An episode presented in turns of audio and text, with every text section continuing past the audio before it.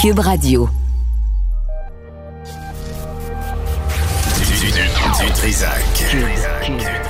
L'o- L'original. Radio. Du Trisac. Votre plaisir coupable. Cube Radio. You bet, you bet. Euh, 18 septembre 2023. Bonjour tout le monde. J'espère que vous allez bien. Vers midi, on aura Roger Ferland, qui est un ancien enquêteur, euh, qui s'est occupé de l'opération Scorpion. Vous souvenez, en 2002, à Québec, euh, des snoros qui euh, profitaient de la prostitution. Euh, on va, il va revenir, euh, il va venir à l'émission cet après-midi parce que cette nouvelle dans le journal Montréal, là, enquête euh, sur le Airbnb, il y a eu des morts parce qu'il y a un type qui était pas satisfait des services sexuels. Il voulait se plaindre d'un proxénète, la branlette était pas à son goût, puis il a sacré le feu à l'immeuble, il a causé des morts, des blessés, et là, l'enquête a été bâclée. Comment ça se fait? Si t'es enquêteur, tu connais pas la loi, qu'est-ce que tu fais là? Bref, euh, on va revenir là-dessus et pourquoi on s'intéresse pas au proxénétisme dans le Vieux-Montréal. On le sait qu'il y a des gangs de rue, on le sait qu'ils achètent des condos, on sait qu'ils blanchissent de l'argent sale, puis on fait rien. Euh, aussi à 13h, Mario Simard du euh, Bloc québécois, je sais pas si vous êtes capable d'aller voir ça, très très drôle. Euh, il demande il demande à l'Assemblée à la Chambre des communes si les libéraux et les conservateurs sont devenus des lobbyistes pour le secteur pétrolier. C'était très drôle cette question-là, il va être avec nous tantôt vers 13h. Mais tout d'abord, j'ai le plaisir de recevoir mon ancien collègue Christian Page. Christian, bonjour. Bonjour, Benoît. Bonjour, t'es toujours le bienvenu, euh, tu sais, à l'émission. Très, très content d'être ici. Ben, euh, puis on a fait, euh, c'est juste moi aussi ensemble, là, sur la fin du monde. Oui, oui, absolument. C'était drôle. Ouais. Bon, les grandes fraudes du paranormal, dis donc, c'est, toi, je regardais ça, là. C'est en vente aujourd'hui. Ça Oui, aujourd'hui. ça sort en librairie, oui. on Ça- est là. Check. parution. Regarde ça, l'infopub total. Merci, Jean-François. On va faire un gros plan, Jean-François, là-dessus, là. On va donc, zoom-moi ça, là, maximum. Tu tu sais qu'on a des redevances, Jean-François, on va se les partager. Aux éditions Saint-Jean. C'est ton combienième livre? Douzième. Douzième. Douzième, oui. A toujours trouvé des, des bizarreries À raconter. racontées. Alors, c'est- imposture, arnaque, canular, 20 affaires dignes de Hollywood. Pourquoi, pourquoi ça, là? Pourquoi ces histoires-là? Ben écoute, Benoît, je te cacherai pas pour avoir travaillé ensemble euh, pendant des années que des coucous et des fraudes dans l'univers du paranormal, il y en a beaucoup. C'est un terreau fertile. C'est un terreau fertile. ça. si t'as accompli une chose dans ta vie, là, c'est de nous faire réaliser cette affaire-là. Ça, Et- c'est clair. Et donc, à partir de là, je me suis dit, euh, il y a des histoires qui ont connu un, un- retentissement international.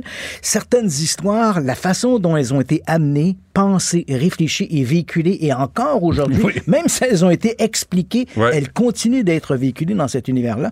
Donc, c'est presque digne d'un scénario hollywoodien. Hmm. Donc, j'ai décidé de m'attaquer à 20 histoires comme ça qui sont connues à travers la planète, sur lesquelles j'ai moi-même enquêté. Je me suis, j'ai moi-même été impliqué dans certaines d'entre dans la dénonciation. Ouais, ouais. Et donc, comme j'avais accumulé beaucoup de matériel, je me suis dit, je dirais pas que c'est mon livre testament sur le paranormal. Mais non. Mais euh, Non, non, non. non, non, Non, non, non, non, non. Stephen King a dit ça en 85 avec Après. Hit, hein? Puis, euh, regarde, il n'a pas arrêté d'écrire après. Mais effectivement, je me suis dit, il faut à un moment donné euh, donner un coup de pied dans la ruche, parce que dans cet univers-là, on dit souvent, on a une mémoire collective, mais dans l'univers du paranormal, c'est un oubli collectif.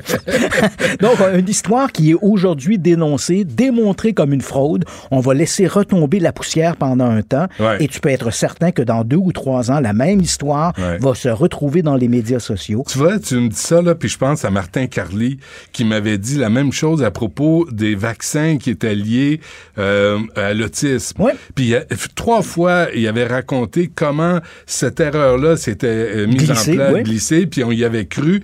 Et tu me dis la même chose, paranormal. Exactement. Ça revient au... au, euh, c'est qui? C'est Goebbels qui disait ça? Ouais, tu tu répètes un, mensonge? à un moment donné, il devient une vérité. Un, ça, mens- hein. un mensonge répété une fois est un mensonge, mais répété dix mille fois devient une vérité. C'est ça. Et c'est un peu ce qui se passe ici. Et pourquoi on retrouve cette même... Puis je comprends Martin Carly d'avoir dit ça, parce que on retrouve la même mécanique à la fois dans le paranormal, Mm. mais aussi dans les théories du complot. hein. Et quand on parle des vaccins, c'est les théories du complot. Donc, même si éventuellement des gens vont arriver avec des explications rationnelles, tu peux être certain que les théoriciens du complot ou les amateurs de paranormal vont continuer de récupérer ces histoires-là. Et d'ailleurs, il faut quand même le souligner, hein, de, on, on, est toujours un peu ciblé comme étant des individus qui sont des empêcheurs de tourner en rond. Hmm. Hein, C'est-à-dire qu'on se fait pointer du doigt, les scientifiques sont pointés du doigt par les théoriciens du complot. Les gens comme moi, là, je sais, j'ai écrit cet ouvrage-là, puis rappelle-toi, il y a quelques années, j'avais publié les théories du complot. Oui, oui. J'avais, on avait eu droit à, des, à une tralée de messages orduriers. Ah ouais, qu'on fait partie solide, des, hein. on fait partie des merdias, finalement, qui donnent la mauvaise information. pas moi, là. Avec tes problèmes, Christian. Moi, je fais juste, Oh, toi, toi, tu fais que me lancer la balle. je fais juste passer les plats. oui, ben oui. Mais donc, c'est un peu ça. Et je sais que euh, mon, mon travail, dans le fond, c'est de dire, ben, je suis pas là pour dire les ovnis n'existent pas, les fantômes n'existent pas, mais dans cet univers-là, il y a de la fraude. Ouais. On arnaque les gens, on va chercher de l'argent dans vos poches, et voici pourquoi, voici de, de quelle façon c'est fait. Et je sais qu'à la sortie de cet ouvrage-là, il y a des gens mais en même temps, je les comprends parce que quand tu donnes un coup de pied comme ça dans la ruche, c'est un peu de Tu les discrédites. Tu les discrédites d'une Ouais. certaine façon. Et le fait qu'ils vont te critiquer, c'est ils ont l'impression que ce que tu fais, c'est que tu transformes leur univers. Or, ces gens-là disent tous, et on, on le sait hein, pour de longues années, ces gens-là se définissent toujours un peu comme des chasseurs de vérité. Ouais. Mais la vérité, ils en ont rien à cirer. Ce qu'ils veulent, c'est avoir raison, parce Ouais. que s'ils ont raison, ils continuent de vivre dans un monde rempli de licornes et de farfadets. De chupacabra. Et- Arrête. Tu sais, m'a toujours fait peur. C'est émotif. Euh, je veux pas, je veux pas aborder euh, les histoires comme telles parce que on veut que les gens les lisent. Ouais, hein. exactement. Fait que je ferai pas dire, ouais, alors, c'est quoi les 20 affaires, là? Non, non, on ira pas là. Sauf que, euh, d'abord, ton arnaque préférée de ton livre, c'est laquelle? Sans entrer dans les détails, parce qu'on veut que les gens mon lisent. arnaque préférée, c'est les Wunderwaffen. Les Von... Ça cramouille. Hein? Incroyable. Je te le dis. Et ça, c'est parce qu'il y a eu l'hommage à la Chambre des communes. Oui, on pourrait quasiment. Mais c'est vrai que les Wunderwaffen, les, les nazis, hein, le- il y a comme une espèce de- d'engouement autour de ça. hein. Ça fait des bons méchants. C'est des bons vilains. Ouais. Ils, ont des vest- ils, ont, ils ont des vêtements signés Hugo Boss. ils sont beaux puis ils sont propres. Ouais, hein. ouais, puis ils fument leur cigarette ah comme puis- ça, c'est ça. Ils font des. Monsieur Page! Ouais, ça, ça fait des bons, des bons bandits, hein, des bons vilains. Ben oui. Et on, il y a toute une mythologie qui s'est mise en place. Et à travers cette mythologie-là, c'est quand même c'est quand même indécent parce que les nazis, dans cette mythologie, ne sont plus des perdants. Hein? Ils ont été recyclés d'une autre façon. Hitler a survécu au bunker, il s'est enfui Oui, en oui, Antarctique, oui. il vit sous terre avec des extraterrestres et tout le reste. ouais. Ils ont même des bases sur la Lune. Hein? Les nazis ont mis des bases sur la Lune. Bon, n'importe quoi. mais, mais on comprend que... Celle-là, je l'avais pas entendu. Des bases sur la Euh, Lune. ba- oui, et dans l'Antarctique, des bases souterraines dans en l'Antarctique. Uruguay, en Uruguay, euh, tu sais, euh. Dans l'Amérique latine, j'avais lu ça quelque Euh. part. Mais sur la Lune, ça, ça, tu m'as- sur- sur la- ils ont même inventé une machine à voyager dans le temps qui s'appelle la The Bell, hein, la cloche. Oui, oui, ben oui. Mais c'est vrai que celle-là, celle-là frappe l'imaginaire à cause justement de la glorification par certains Oui. De, d'époque nazie. Et tu as raison parce que en dessous de ça, ce que l'on voit, c'est que les propagandistes de cette idée-là que les nazis ont inventé des armes extraordinaires, puis là tu te poses la question, mais s'il y avait de telles armes, pourquoi n'ont-ils pas gagné la guerre? Ouais. Parce qu'ils ont décidé de passer à autre chose. Là, donc ils sont ils sont à la hauteur des dieux, ils communiquent avec les extraterrestres, des bases sur la lune. Et, quand on fouille, on gratte le lustre de ça, on constate que souvent les propagandistes de ces histoires-là qui sont entièrement inventées, faut le dire tout de suite, il y a aucune archive qui ont été récupérées après la Deuxième Guerre mondiale qui vient supporter l'invention de ces armes extraordinaires. Le mieux qu'on avait, c'est on avait développé un avion qui s'appelait le Horton HO-229, qui devait être un avion là, turbopropulsé, là, à réaction plutôt. Et euh, cet appareil-là, les, les ingénieurs de la Luftwaffe avaient fait une, erreur. Le moteur était trop gros pour rentrer dans l'avion. Fait Ouais. que c'était arrivé trop. Oh, petite erreur. Mais, mais les Soviétiques euh, sont rentrés puis ont pris une partie des plans. Oui. Hein? Des- les, les Soviétiques et les Américains également dans une opération qu'on a appelée Opération Paperclip. Donc, ils ont récupéré le savoir allemand qu'ils ont éventuellement recyclé, notamment dans la- les voyages spatiaux, etc. Mais il y a toute une mythologie qui s'est mise en place après la guerre de gens qui ont commencé à dire, ben, et, et en particulier lorsqu'est arrivé l'énigme des soucoupes volantes. hein. elle commence en 1947. Et là, des gens, des frustrés, hein, des anciens nazis un peu frustrés, ont dit, ouais, ça vient de chez nous, on avait créé des soucoupes volantes et la- le mythe s'est mis peu à peu en place. C'est vrai, ça? Hein? Non, Le- pas du tout. Les soucoupes volantes, parce que j'ai- vu des photos euh, de, dans des laboratoires nazis où il y avait des engins. En forme de disque, Ouais. euh, fraude. Une Ça n'existe- fraude? Oui, c'est une fraude, entièrement. Hey, J'avais investi là-dedans. J'ai- j'ai tout perdu. C'est bon. Je peux, je peux bien encore travailler Ah ouais. sans Mais- dessin. Et donc, il n'y a rien là-dedans de vrai. Mais quand on gratte le lustre, on découvre que derrière ça, de- derrière cette mythologie, il y a souvent des gens qui sont un peu néo-nazis, qui, en fait, qui glorifient cette pensée-là de l'Allemagne nazie qui était supérieure à tout le reste. Là, je dois dire aux gens qui nous écoutent, peut-être qu'ils nous regardent pas, là, que tu dis tout ça et tu as toujours été extraordinaire là-dedans, Christian, sans note, aucune.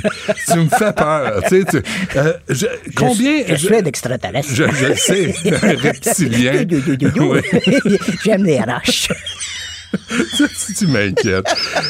Combien de temps t'as mis? Parce que t'es quelqu'un qui travaille fort. Oui. Qui est rigoureux. Je t'ai jamais vu euh, arriver pour une chronique. Je sais pas les autres s'ils s'intéressent, là, comme euh, je le faisais, mais, mais je t'ai jamais vu arriver avec une, euh, pour une chronique mal préparée. Jamais. T'es- T'es sacre à moi. Tu pourrais donner des leçons à bien du monde Ben, quand c'est le temps de faire des chroniques.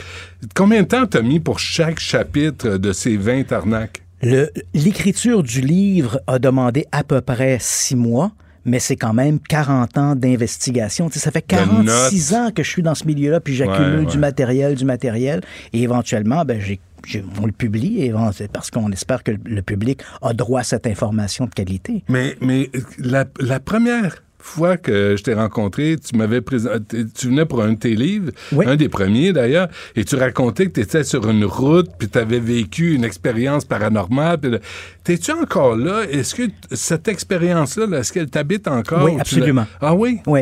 Et même si j'ai pas vraiment trouvé d'explication, Ouais. quoique j'aborderais davantage cette expérience-là en termes de psychologie plutôt qu'en termes paranormal. hein. Je pense que... Aujourd'hui? Oui, oui, je pense que Ah le oui. cerveau est disjoncté euh, quelque part. Euh, Bon, je- parce qu'aujourd'hui, les sciences cognitives nous montrent à quel point notre cerveau reformule la réalité.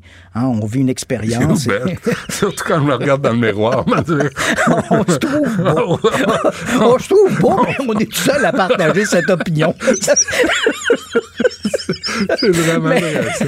Mais donc, et cette expérience-là, bien sûr, ça m'a amené à m'intéresser au paranormal. Donc, 46 ans plus tard, elle m'habite toujours. Ouais. J'ai toujours, et on, on se connaît depuis de nombreuses années, et tu sais quelle est ma passion pour le sujet. On peut pas sortir le. Crois-tu encore? As-tu des doutes que quelque chose, quelque part, existe? Euh, Je te dirais, c'est amusant parce qu'il y a eu un, un point de bascule à Ouais. un moment donné. Quand j'étais plus jeune, je croyais que 90 à 95 Ouais. du paranormal était vrai. Aujourd'hui, je sais qu'il n'y a que 5 à 10% de vrai. Puis encore là, quand De je vrai dis dans le sens de- vrai dans le sens qui a été documenté. On n'a pas d'explication. OK. Ça ne veut pas dire que les fantômes existent, mais des cas bien documentés qui laissent peut-être envisager Ouais. qu'il y a quelque chose qui nous échappe. Mais le reste, c'est vraiment de la, muni- de la manipulation de l'information par les auteurs, par Hmm. les médias, etc. Ouais. Donc- il y a des intégristes religieux, là, on le voit, là, il y a des guerres Ouais, euh, partout, des attentats. Il y a des intégristes, tu- l'as mentionné dans le paranormal aussi. Hein? Oui, absolument. Dans l'univers du paranormal, c'est amusant parce que dans ce milieu-là, les gens ont, ont fait appel à la foi, comme dans les milieux religieux. Donc, on retrouve à peu près la même mécanique. Faut que tu hein. crois. Faut que tu crois. Et on et dans, dans la religion, par exemple, c'est tu crois aveuglément parce que le pouvoir, il est détenu par un invisible personnage, Ouais. alors que dans l'univers du paranormal, la cible, les méchants, ce sont ou les scientifiques ou les gouvernements qui nous cachent de l'information. Et donc, on croit, mais on croit sur, encore une fois, un ennemi invisible qui dissimule de l'information. Et ce qui, est, ce qui est amusant, Benoît, dans cet univers-là, c'est que quand tu critiques ces éléments-là, parce que je te donne l'exemple. Si tu t'en vas sur un terrain de golf, je sais que tu es un amateur de golf. on arrive sur un terrain de golf et tu rencontres deux- J'aime juste la mode du tu, arrives sur Les Bermudas en les- les j'aime golf jusqu'au oui, genou. Mais- la petite casquette. Et quand tu arrives sur un terrain de golf, tu rencontres deux dentistes qui jouent au golf. Tu Ouais. lui poses la question Que faites-vous, messieurs, dans la vie? Ils vont te répondre On est des dentistes. Ouais. Et aujourd'hui, on joue au golf. Dans l'univers du paranormal, c'est plutôt l'inverse qui se passe. Tu as des gens qui ont des métiers ou des activités qui sont un peu peu, peu payantes, peu reluisantes, peu édifiantes. hein. Ils travaillent dans des, des chaînes de restauration, dans des usines, etc. Et là, ils, sont, ils se regroupent et forment une association de chasseurs d'ovnis ou de chasseurs de fantômes. Ouais. Et on a eu les chasseurs de fantômes, on les connaît Ouais, bien, on a eu ouais, droit à eux. Et donc, ils se donnent des noms un peu ronflants. L'Association internationale de recherche sur les ovnis, c'est trois gars avec des bottes de caoutchouc aquatico. On s'entend là-dessus. Mais ils veulent vivre quelque Oui. chose, ils cherchent quelque chose Oui. de- d'excitant dans Oui, la vie. là. On se- peut comprendre oui, ça. et- oui, mais ils se définissent par ça. Donc, Ouais, l'individu, quand tu le rencontres, il ne dira pas, moi, je suis Jean-Paul ou Monique qui travaille dans une Ouais, ouais, usine ou qui travaille au service à la clientèle de telle ou telle, compagnie. Monique, la secrétaire que tout le monde ignore, devient les week-ends Denise ou Monique, la spécialiste des photographies d'OVNI. Donc, elle se définit par ça. Donc, mais, quand mais- tu mais critiques... on peut comprendre ça. On peut la- Absolument. comprendre la recherche d'excitation, euh, tu sais, dire euh, les ovnis, puis ça, si ça fait de mal à personne, c'est correct. Oui, la, la- la seule difficulté, c'est quand ces gens-là tombent dans les théories du complot. Donc, à partir Ouais, du moment où je crois que là, il y a des ovnis, et là, j'accuse le gouvernement, j'accuse les scientifiques, et je, Mm. je redéfinis la réalité en fonction de mes croyances. Là, c'est un peu. Puis tu débarques euh, avec ton camion au centre-ville d'Ottawa. Oui, oui, c'est ça, hein, pour la recherche de la vérité. Dernière affaire euh, qui s'est en page, euh, puis on n'a même pas parlé Cabra. Ben je suis bien non, déçu. on- Il n'est pas Il n'est là-dedans. pas dans hein? le livre. Il n'est pas dans le livre. Mais Peut-être j'a- y aura-t-il un tome 2? T'as frôlé la mort, hein? oui, oui. Euh, As-tu eu réflexion sur le paranormal, puis l'occultisme, puis l'au-delà? Est-ce que ça t'a amené à... Tu sais, parce que t'es là-dedans Oui. depuis, tu le dis, 46 ans. Personnellement, t'as eu peur de mourir, Oh, oui, puis oui. bienvenue dans le club. Euh, Est-ce que ça t'a amené des nouvelles C'est c'est réflexions? drôle, Benoît, que tu m'amènes sur cette piste-là, parce que lorsque, bon, pour le dire aux, aux auditeurs, j'avais été diagnostiqué d'un cancer en stade 3, donc assez avancé. Ouais. Et à ce moment-là, je me suis longuement, au début, évidemment, on ne connaît pas le pronostic, comment je vais réagir à la chimiothérapie, tout le reste, la chirurgie. Et à ce moment-là, je me suis mis à réfléchir, je ne crois pas ni en Dieu, ni à la vie après la mort, je ne crois en rien de ça. Et, et après 46 ans, j'ai pas trouvé de preuve qui me permet de croire à ça. Ouais. Et je me suis longuement posé la Et question. t'as cherché, hein? Oui, oui, j'ai cherché. Les, les, les artefacts saints. là, Oui, exact. J'ai- parcouru le monde ouais, à la recherche de réponses. Et au moment où le diagnostic tombe, je me suis souvent posé la question, est-ce que j'aurais eu plus de sérénité si j'avais cru en Dieu, si j'avais cru à une vie après la mort? Mm, Parce que je n'étais pas serein. Hein, J'avoue, j'ai eu une, une grande période de détresse psychologique. Et je voyais des gens, parfois tu écoutes des reportages, puis tu vois des gens qui disent, ah ben moi, je vais demander l'aide à mourir. Les gens sont sereins face à la Y mort. as-tu pensé? Oui, j'ai, euh, ben, je, non, j'ai pas pensé à, à l'aide à mourir parce que j'en étais pas rendu là. Ouais. Mais ce qui m'inqui- ce que, ce que je Mais ça, est-ce que ça faisait partie des options? oui, oui, absolument. J'aurais pas, si éventuellement le médecin m'avait dit, ben voilà, on a une situation où le cancer est très agressif, puis il n'y a pas de possibilité, j'aurais pas voulu me voir euh, peu à peu Mhm. perdre la vie comme ça. Et euh, ce qui m'inquiète, et on, on peut le dire parce qu'on on se connaît bien, j'ai eu une enfance très, très difficile. Ouais. Et ce qui m'a toujours agressé dans, dans l'idée de la maladie, c'est devoir dépendre de quelqu'un. Toute ma vie, j'ai refusé de dépendre de quelqu'un. Tout ce que j'ai fait, tout ce que j'ai gagné, je l'ai fait de mes propres mains. Et soudainement, l'idée d'être malade, alité, être dépendant de services autres, ça, ça m'agaçait. Ça, ça, pour moi, était une ombre au tableau. Au point où tu l'as même pas dit. T'es tellement bête. Ouais, ouais, Moi, je l'ai appris par, par la bande. Même pas foutu de me dire, tu sais, euh, je fais le pas. euh. Puis il a fallu que, tu sais, je te, Ouais, ouais, je te sais, contacte parce que t'es- t'es t'es vraiment quelqu'un Euh, ouais. que. Ben écoute, profitons Non, que non, ça va bien. Je suis en rémission, mieux, ça va bien. Et je suis très content de te retrouver Ah, aujourd'hui. Ça a été pour moi un grand plaisir. Christian Page, des grandes fraudes du paranormal, imposture, arnaque, canular, 20 affaires dignes de Hollywood. Vraiment, c'est le fun à lire. Et sincèrement, là, ça, ça fait du bien de lire ça. Ça nous sort des guerres, puis de, de toutes les horreurs, tu sais, du monde qui sont réelles présentement. Euh, Mais Benoît, n'est-ce pas notre marque de commerce à tous les deux? oui, oui. Ça, Ensemble, pense- de sortir. de Sincèrement, cette- Christian, il y a tellement de gens qui me parlent de- des chroniques quand on était au 98.5 ensemble, puis que puis qui m'ont cité des, des passages de chroniques et qui en riaient encore, puis on a fait du bien à beaucoup de monde. Mm. Et ça, tu peux le mettre dans ta colonne de choses accomplies. Ben, merci beaucoup, Benoît. Merci, Christian. Ça me fait plaisir. Porte-toi bien. Vous écoutez Du Trisac. Vous venez de vous connecter en direct sur Cube Radio? Pas de stress. Tout est disponible en balado sur l'application ou le site cube.radio. Alexandre Dubé est avec nous. Monsieur Dubé, bonjour. Salut Benoît. Excuse-moi, ça a débordé un peu euh, les, les sujets, mais euh, c'est un livre, c'est un livre qui fait du bien. Oui, c'est fascinant. Je, je vais, je vais te faire une confidence. Ouais. Moi, je suis, je suis un grand fan des chroniques de Christian Page. Euh, il vient quand même assez souvent sur le plateau de Salut Bonjour. Et lorsque lorsqu'il était sur le plateau, et à chaque fois c'est la même chose, Christian crée une fascination.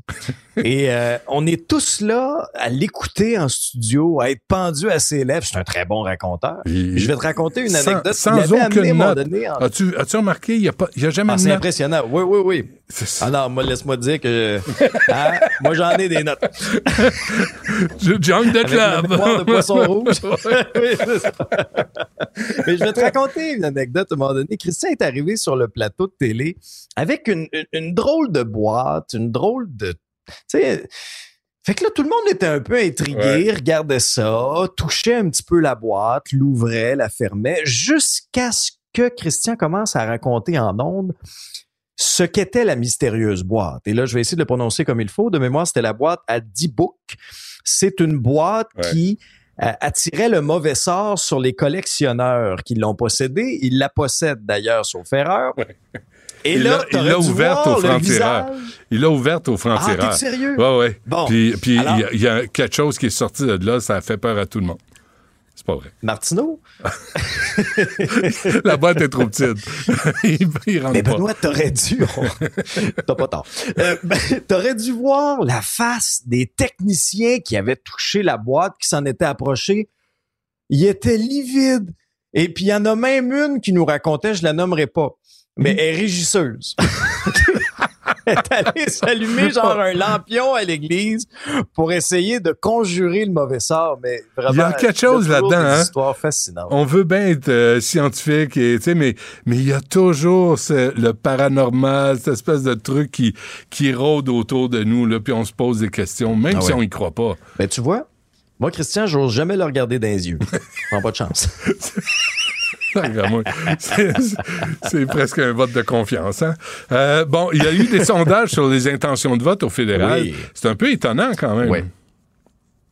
un, peu, un peu étonnant, ça dépend. Euh, on va prendre le temps de le décortiquer. Euh, je l'ai tout juste ici. C'est un sondage Angus Reid. On va y aller en trois volets. D'abord, les, les intentions de vote. Les conservateurs sont, sont encore loin devant les libéraux. Là. On est à 39 Les libéraux de Justin Trudeau sont à 28% actuellement. Euh, NPD 21, Bloc québécois 7. Mais bon, ça, c'est à l'échelle du Canada. On comprendra que le Bloc est, est bien sûr très, très loin. Là où euh, je te dirais que le bas blesse énormément pour Justin Trudeau, c'est lorsqu'on a posé la question aux gens qui ferait le meilleur premier ministre.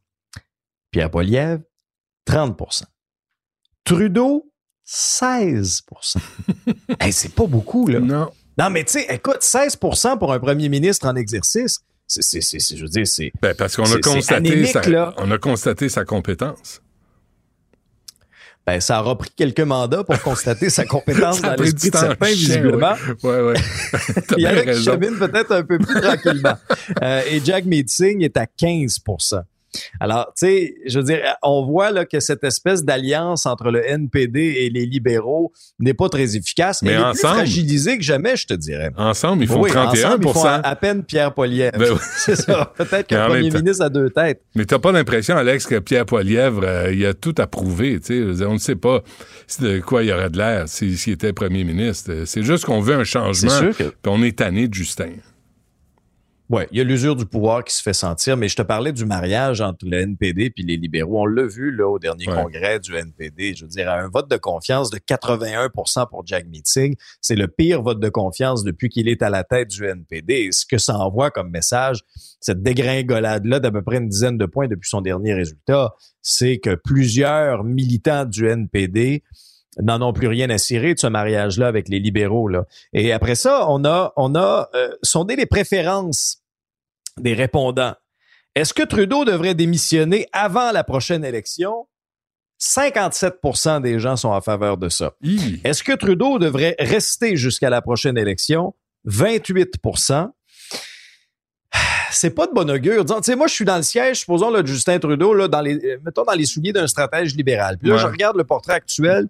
Là, on est 10 points de retard dans les sondages sur le Parti conservateur. Je veux dire, là, on serait majoritaire conservateur là, dans ces, euh, dans ces chiffres-là. Il y a 57% des gens qui souhaitent me voir démissionner avant la prochaine élection. Là, tu dis, puis mon mariage avec le NPD bat de l'aile. On est sur le bord de se séparer. Puis là, tu te dis, est où ma fenêtre électorale pour aller chercher une majorité? Ouais. Mais, mais tu sais, Alex, je sais pas toi, mais quand je suis pas invité dans un party, moi, j'ai tendance à pas me présenter. tu sais, a une majorité des gens qui disent à Justin, je pense que c'est correct, là. Tu euh, tu l'as fait ton trip de premier ministre, tu as joué le rôle de premier ministre, tu peux laisser ta place. Mais le défi pour Pierre Poliev, c'est justement cette question-là. Est-ce qu'il est premier ministrable? Là, verra. visiblement, il est capable de connecter avec les Canadiens Ah, en identifiant très, très, très clairement la priorité, Mm, le mm. coût de la vie, Mm. l'accès au logement, mettre, de, mettre du beurre sur le pain du monde sur la table. Pendant ce temps-là, Justin Trudeau est dans les grands concepts multiculturalisme. Après ça, il voyage à l'extérieur, Mm. euh, commet des bourdes sur la scène internationale, des Absolument. impairs, est relégué à la table des enfants lorsqu'il y a un conflit important qui Ben oui. éclate. Puis on Ben a oui. vu là, avec ce qui se passe actuellement euh, à- à- dans la guerre entre le Hamas et, euh, et Israël. C'est ça aussi l'héritage de Justin Trudeau sur la, en, en termes de politique internationale. Mais quand on regarde la priorité des gens, là, tu sais, c'est pas là, les grandes théories, les grandes idées en l'air, là, puis les grands concepts de licorne, c'est les fins de mois. Hein. C'est du concret. Ouais. Puis ce qu'on voit tout, concrètement, c'est notre budget Mm. dans notre face à chaque mois. J'ai oublié d'en parler. Je, voulais- je suis parti avec le livre avec Christian parce qu'il y avait un, il y a un sondage, puis ça le touche, lui, sur les jeunes et les théories de- du complot.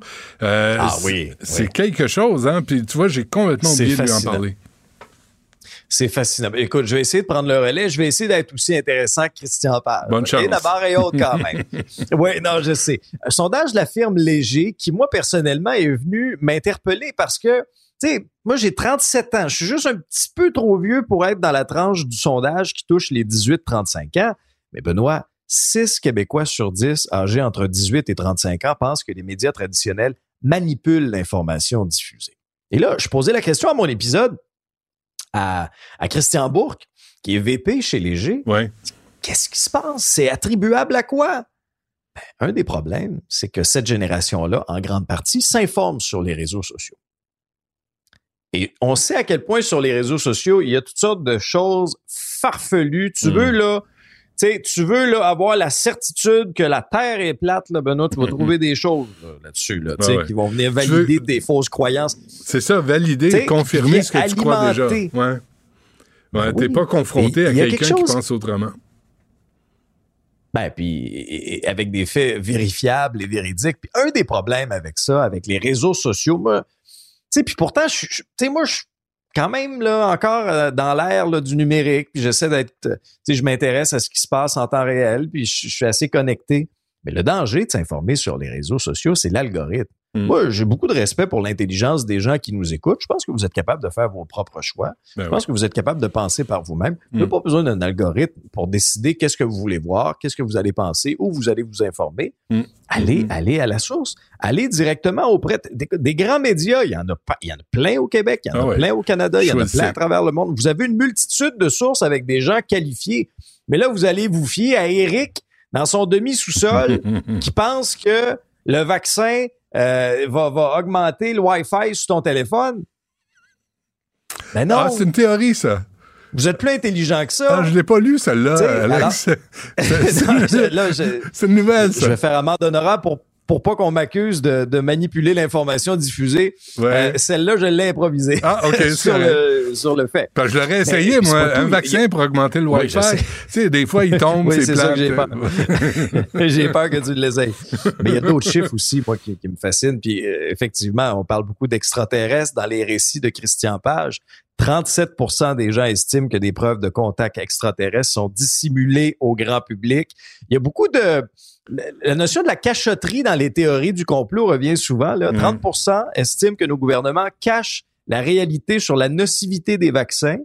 28% des jeunes croient que des technologies permettant le contrôle de la pensée seront utilisées sur des, sur des gens à leur insu. Et celle-là est quand même pas si pire. 18% des jeunes sont convaincus que Trump s'est fait voler l'élection dans l'État de la Georgie en 2020. Pas des jeunes Américains, là des jeunes Québécois qui se font contaminer par le Trumpisme, puis par cette vérité alternative, Cette, cette version alternative des faits. Mm. C'est fascinant. J'étais un peu découragé, mais en même temps, faut pas se décourager parce que, tu sais, un moment donné, moi, j'ai confiance en, l'intelligence des gens, puis à un moment donné, en voyant des affaires de même, c'est sûr. C'est un, constat. Là. Tu, tu fais peut-être une petite prise de conscience. Souhaitons-le. Alex, souhaitons-le. On se laisse là-dessus. On se reparle demain. Merci.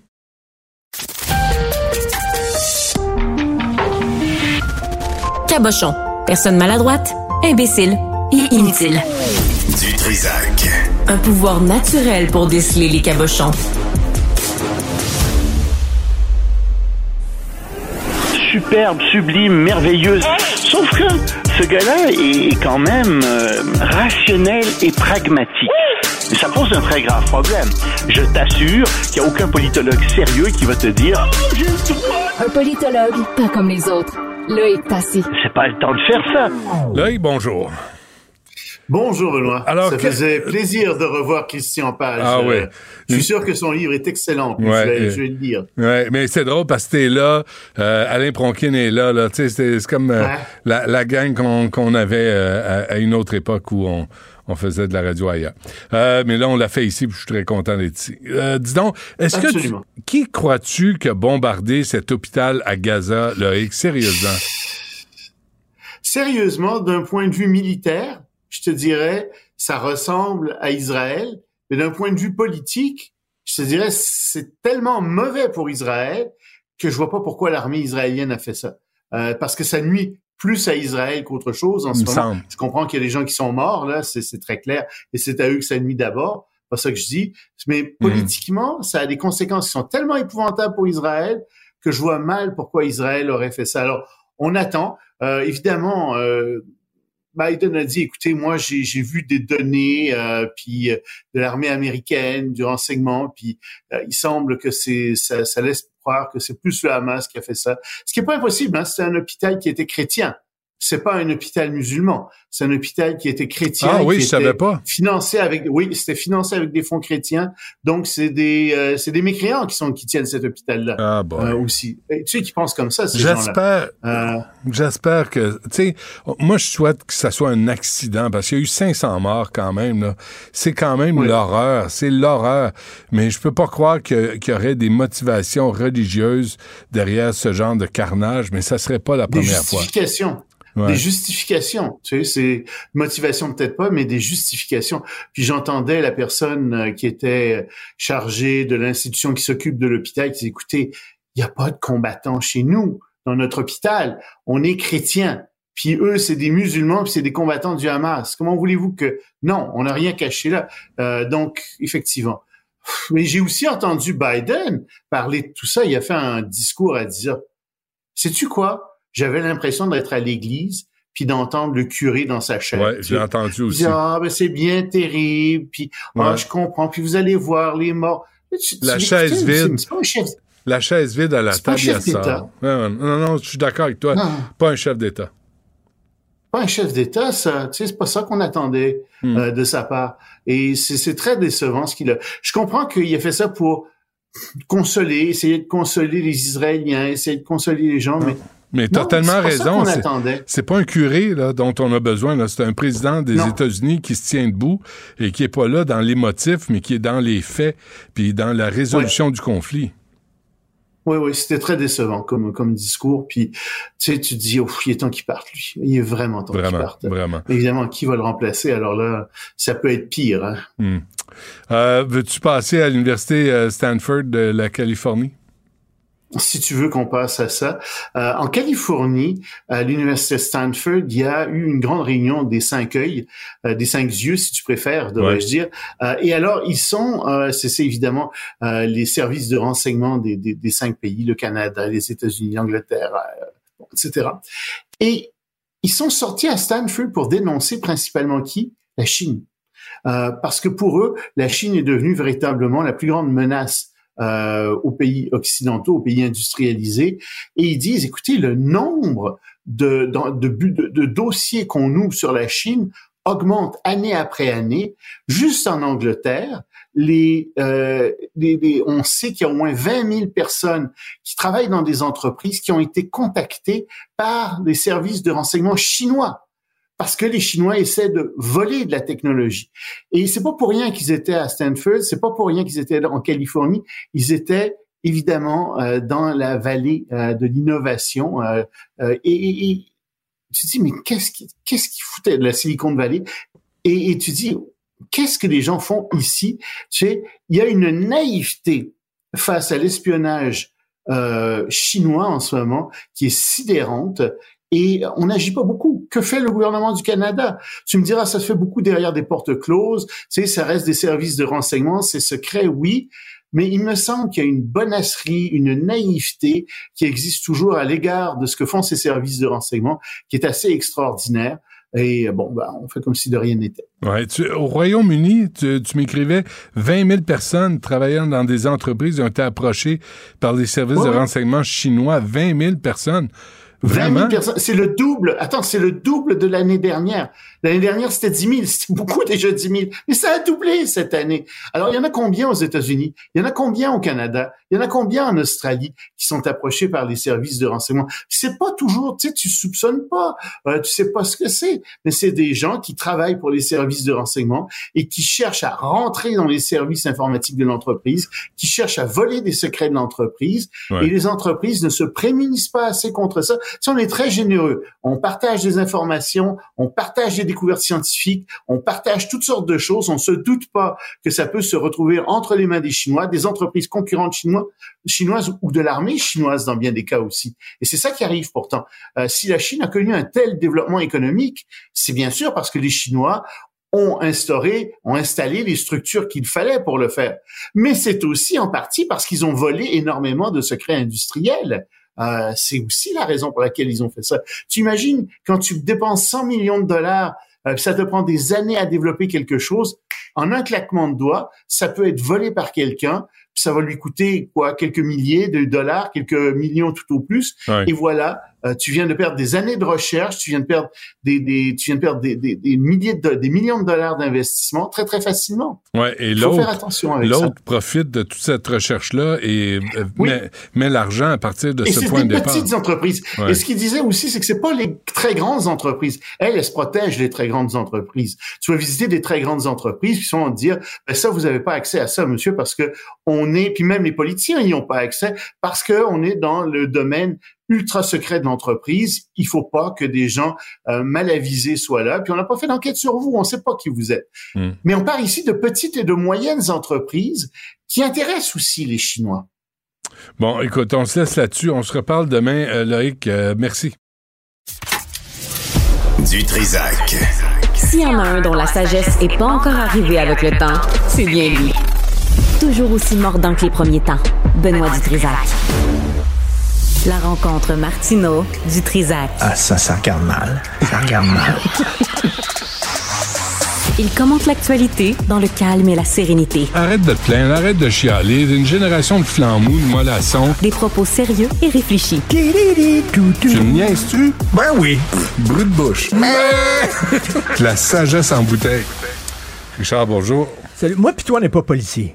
On n'est pas policier, on n'est pas avocat. Non. On n'a aucune formation là-dedans. Mais, est- mais, mais n'importe qui qui a vu un épisode de Mannix dans sa vie de Kojak. C'est qui Ouais. ton préféré, toi? Ah, Kojak. T'as Kojak? Avec son lollipop, là. Oui. Puis son petit doigt croche. Tu sais, il avait un petit doigt euh, Ah infirme, oui? là. Ouais, ouais. Qui- Qu'est-ce qu'il dit puis, tout le temps? Baby?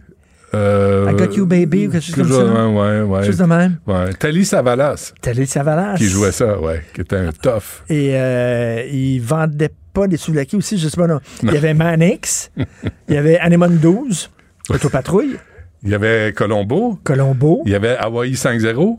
Ah oui, 5-0. Il y avait, tu sais, il y avait, et, et puis, Et- moi, là, Law and Order, N'importe qui qui avait vu un épisode de ça sait que tu peux pas prendre le téléphone de quelqu'un. les enquêtes de, De Jobidon. Jobidon. Laquelle Joe Bidon qui se passait à Québec. ben oui. Fait que si t'as regardé les enquêtes Jobidon une fois, Tu sais que tu peux pas prendre. le- les Bidon, de. De- Dans les enquêtes Joe Bidon, ils prenaient pas les cellulaires des gens.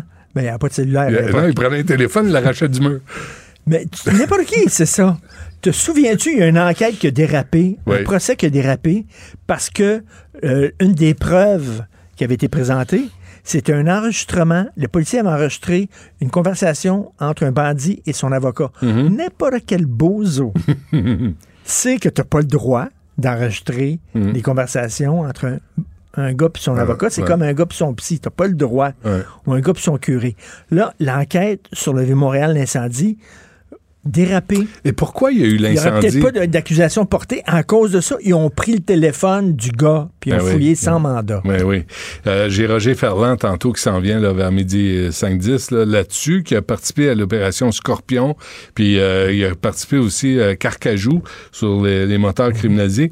J'ai hâte de l'entendre, lui. Parce qu'il y a cette euh, enquête Bartley, comme le titre le Journal de Montréal, où l'enquêteur, qui a l'air d'un pee connaît pas la loi.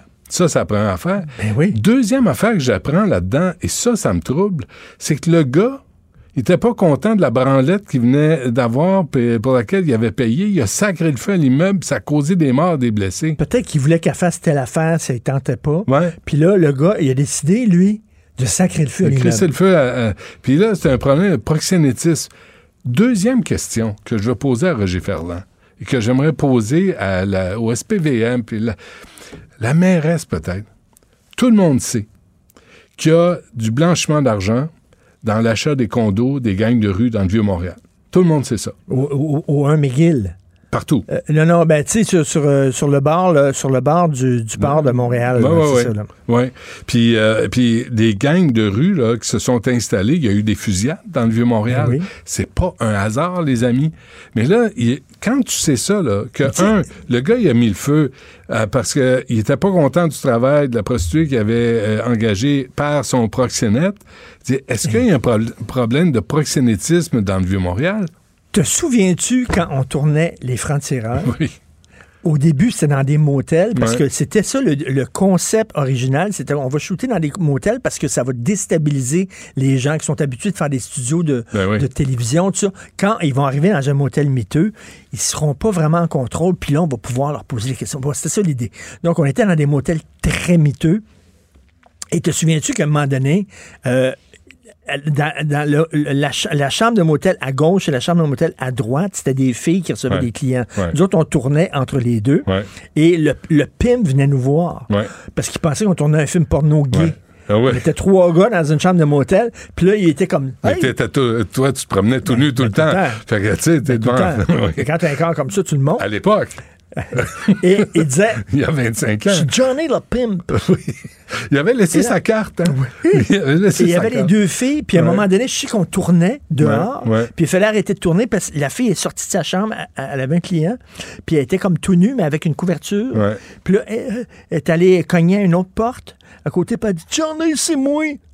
Puis là, d'après moi, elle est allée prendre sa dose, puis Ouais, elle est la sortie, puis misère elle humaine. La misère humaine. La Bon, misère humaine, tout ça pour dire, le propriétaire des motels, des propriétaires des motels, ils savent. Ouais. Quand le gars arrive puis il dit moi là je, je loue une chambre au mois. Puis c'est des jeunes filles qui sont là. Ouais. Puis qui rentrent puis il y a des gars qui stationnent devant la chambre d'hôtel puis Ben ça oui. rentre puis ça sort puis ça rentre Puis ça sort. pas d'avoir une chambre, euh, une fenêtre ou rien. Le propriétaire de motel, Ouais. il sait ce qui se passe dans son motel. Christy, là, puis ils font comme s'ils ne savaient pas. Mais imagine Vraiment. les familles des victimes. là. Ah, tu sais, il y a eu, tu sais, quand même, là, imagine les familles des victimes qui se disent Attends une minute, là, ce crétin-là, qui ont arrêté et qui l'ont pas gardé, a mis le feu parce qu'il était pas content des services du proxénète. Ma fille est morte, mon gars est mort. Par, à cause de mais, ça. Mais te souviens-tu, il y a plusieurs années, puis je pense que j'en parlais un peu avec Félix Séguin, je sais pas si c'était la même affaire, mais Richard Blanc, le Gargantua. Ouais. Je pense qu'il était dans un bar, puis je sais pas si c'est lui ou un autre, mais en tout cas, il s'est fait sacrer dehors du bar. OK, il est par un parti, puis il était pas content. Fait qu'il a foutu le feu au bar Ouais. avec tout le monde dedans. Mm. Les gens, 13 morts. Boum.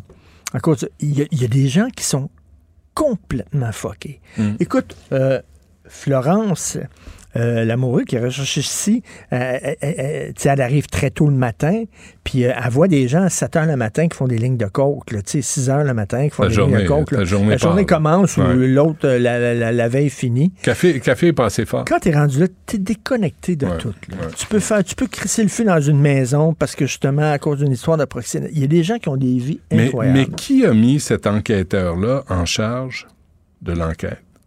Qui a pris le Pee-Wee, qui connaît pas la, la loi, et qui dit, toi, tu vas t'occuper? Il y a eu sept morts, là.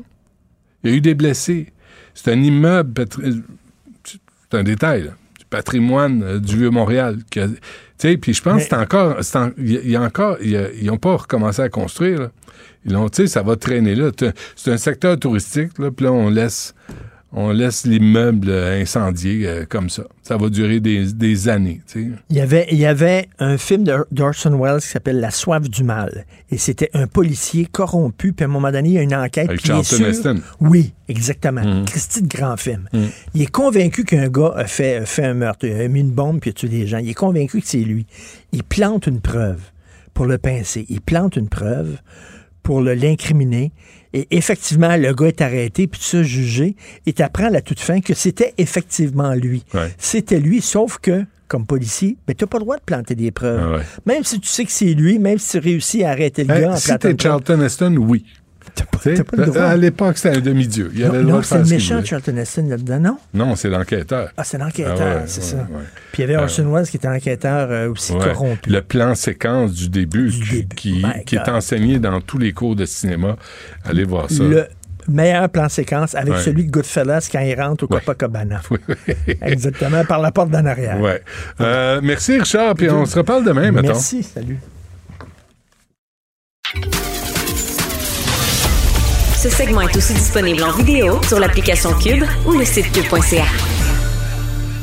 Philippe Richard Bertrand. Est-ce qu'il y a quelqu'un qui calcule? Je capote. T'imagines combien ça coûte? Entrepreneur et chroniqueur passionné. Qu'est-ce que tu veux de plus? Philippe Richard Bertrand. Voici la chronique de l'oiseau de malheur avec euh, Philippe Richard Bertrand. Va- Vas-y, mon oiseau de malheur. là. Annonce-nous. Hey, j'ai là. eu l'idée. Ouais. Non, mais Benoît, j'ai eu l'idée de, de faire. On va faire des chroniques dans les prochaines semaines, avec ta permission, bien entendu, c'est ton émission. Besoin. Mais où on peut sauver de l'argent. Où le gouvernement du Québec peut sauver de l'argent parce que hier, j'ai appris dans un point de presse que les coffres de l'État étaient vides. Au Les Québec? coffres de l'État, oui. Le, le gouvernement du Québec a mal calculé, puis il n'y a plus d'argent. Ils viennent de donner reste deux- 3,5 milliards l'année passée en coupon cadeau. Là. Mais là, il reste deux mois dans l'année. C'est fiscal. L'année fiscale du gouvernement se termine le 31 décembre. Et les, les coffres de l'État sont vides. Puis moi, ça m'a fait, honnêtement, pogner les nerfs. Pour la simple raison, un peu comme toi, on a donné 20 milliards à filière batterie. Tu sais, c'est un peu bizarre où il y a de l'argent. Mais là, je suis tombé, je me suis mis à, à dire, bon, je vais, je vais en trouver plus. J'en ai trouvé un. Est-ce que tu sais, Benoît, que chaque élu, les 125 ou 126 élus Ouais. de l'Assemblée nationale, Ouais. ont un budget discrétionnaire. Oui. Sais-tu c'est de combien? Non. 5 000? 180 000 Combien? 180 000 180 000 fois 125? Ouais, c'est 25 millions par année. Aucune reddition de compte. Aucune. OK? Tant et aussi longtemps que tu donnes de l'argent en bas de 10 000 Alors, qu'est-ce que tu penses que nos élus font? 9 500. Exactement. Mm, Pourquoi? Parce que si c'est au-dessus de 10 000, Mm. faut que tu demandes à un ministère. En bas de 10 000, il demande un chèque. That's it. Puis il n'y a pas de 25 liste. Il n'y a pas de liste. Il y a pas. C'est sûr qu'il y a une reddition de compte. Là. Ils peuvent pas fouiller dans le fond- les fonds publics. Benoît, j'ai parlé à une ancienne ministre, À qui? zéro À qui? reddition de À qui, compte. à qui t'as parlé? Ça, c'est pas important. Elle travaille avec nous à la station. Ah, OK. Mais zéro, zéro, zéro reddition de compte. ouais. 25 millions de dollars par année. Mais je, je ne savais pas. Je savais qu'il y avait un fonds discrétionnaire, mais pas 180 000. T'es- Es-tu sûr et certain de ton affaire? Sûr, sûr, sûr. 180 000 dollars. Il a même été augmenté, augmenté, OK? Au début de l'année. Ils ont remis un peu d'argent. Ils mettent ça là, comme, ça s'appelle le fonds de l'action bénévole, OK? Mais quand tu vas voir si c'est donné à de l'action bénévole, Ouais. C'est donné à des écoles, c'est donné à des organismes. Encore une fois, je veux pas faire souffrir les organismes. Mais moi, j'ai j'ai une problématique à- au fait qu'on donne à un élu le pouvoir discrétionnaire Ouais, ouais. c'est- Écoute, il y a, donner. il y a matière là à corruption ou à, tu sais, à, à conflit d'intérêts. c'est pas une bonne affaire. Là. On veut savoir où va l'argent. Parce que c'est ça la question qui revient tout le temps. Tu sais, que n'importe quelle question que tu abordes, là, le, le, le pont, tunnel, Hippolyte Lafontaine, la- n'importe quel travaux, n'importe quelle implication du gouvernement, où va l'argent? Puis t'as jamais Ben, la ouais, maudite ça, réponse. tu c'est un outil de badigeonnage de Ouais. ton comté. Ouais, ouais. Ouais. ça, ça, ça a aucun sens. Puis demain, je te prépare une chronique. Ça, il y a un autre budget discrétionnaire. Ça s'appelle le budget discrétionnaire du ministre. En Là, plus. ça peut atteindre, ça peut atteindre 3 millions de dollars. Chaque ministre. Chaque mi- non, je te dis pas que chaque ministre sont 3 millions. Mais dans certains cas, j'ai recensé, là, j'ai le rapport public du gouvernement. Mais il est caché, là, faut que tu te cliques 125 liens pour te rendre là, OK? OK? Ouais, il est Mais j'ai le enterré. rapport, Ouais. j'ai le rapport du dernier trimestre et c'est hallucinant. Hallucinant. Ça n'a pas de sens. OK? Mais ça, ça va être demain. Juste aujourd'hui, Ouais, OK, en 2020, ouais.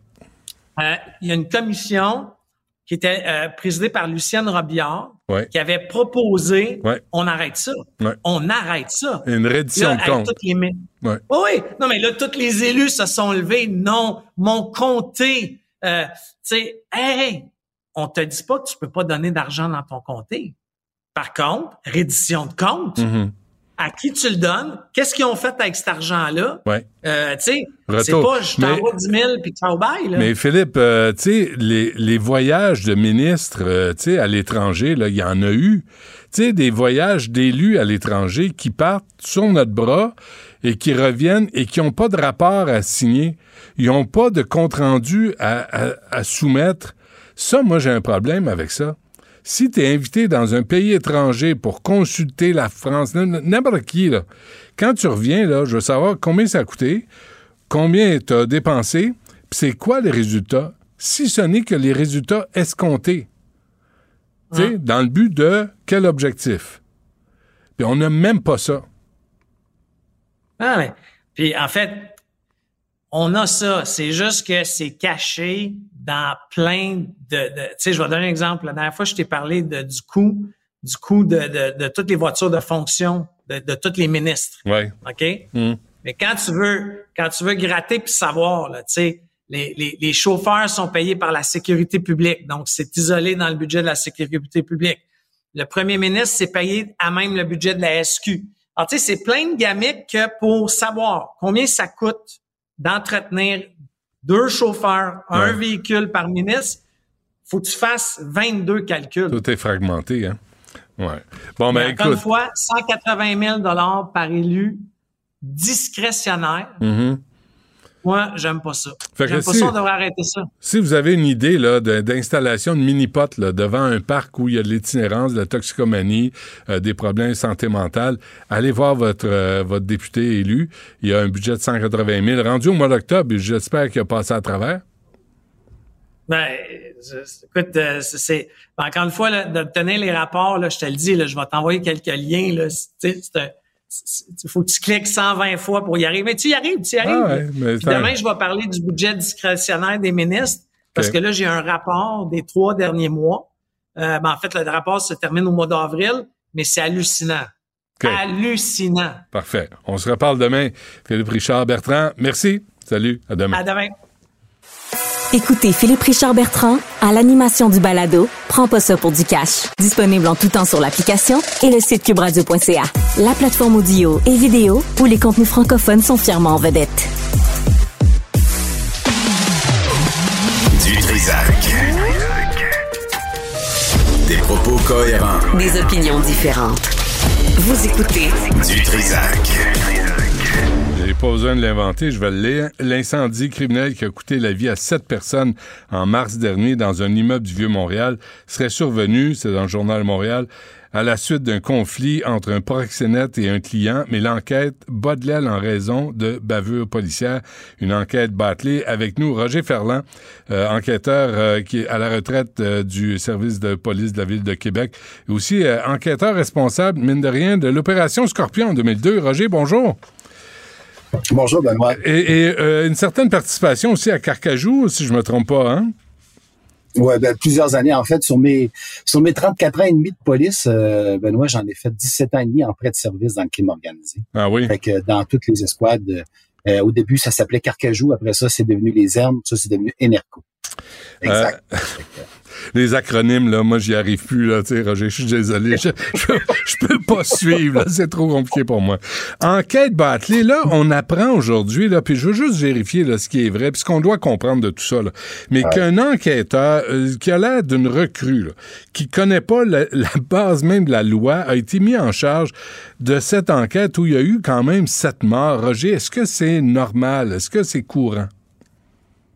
Ben, je pense pas que c'est normal, mais je pense même pas que c'est possible, Benoît. J'écoute ça, là, puis euh, je peux pas croire qu'une enquête de cette envergure-là s'est passée de cette façon-là, puis surtout pas au SPVM. Je pense, je ne pense pas. J'aimerais ça mettre des bémols là-dessus, d'après moi. Là, j'ai, j'ai pas, je suis pas au cœur de l'histoire, tu comprends bien, Benoît. Là, j'ai pas du tout le fond.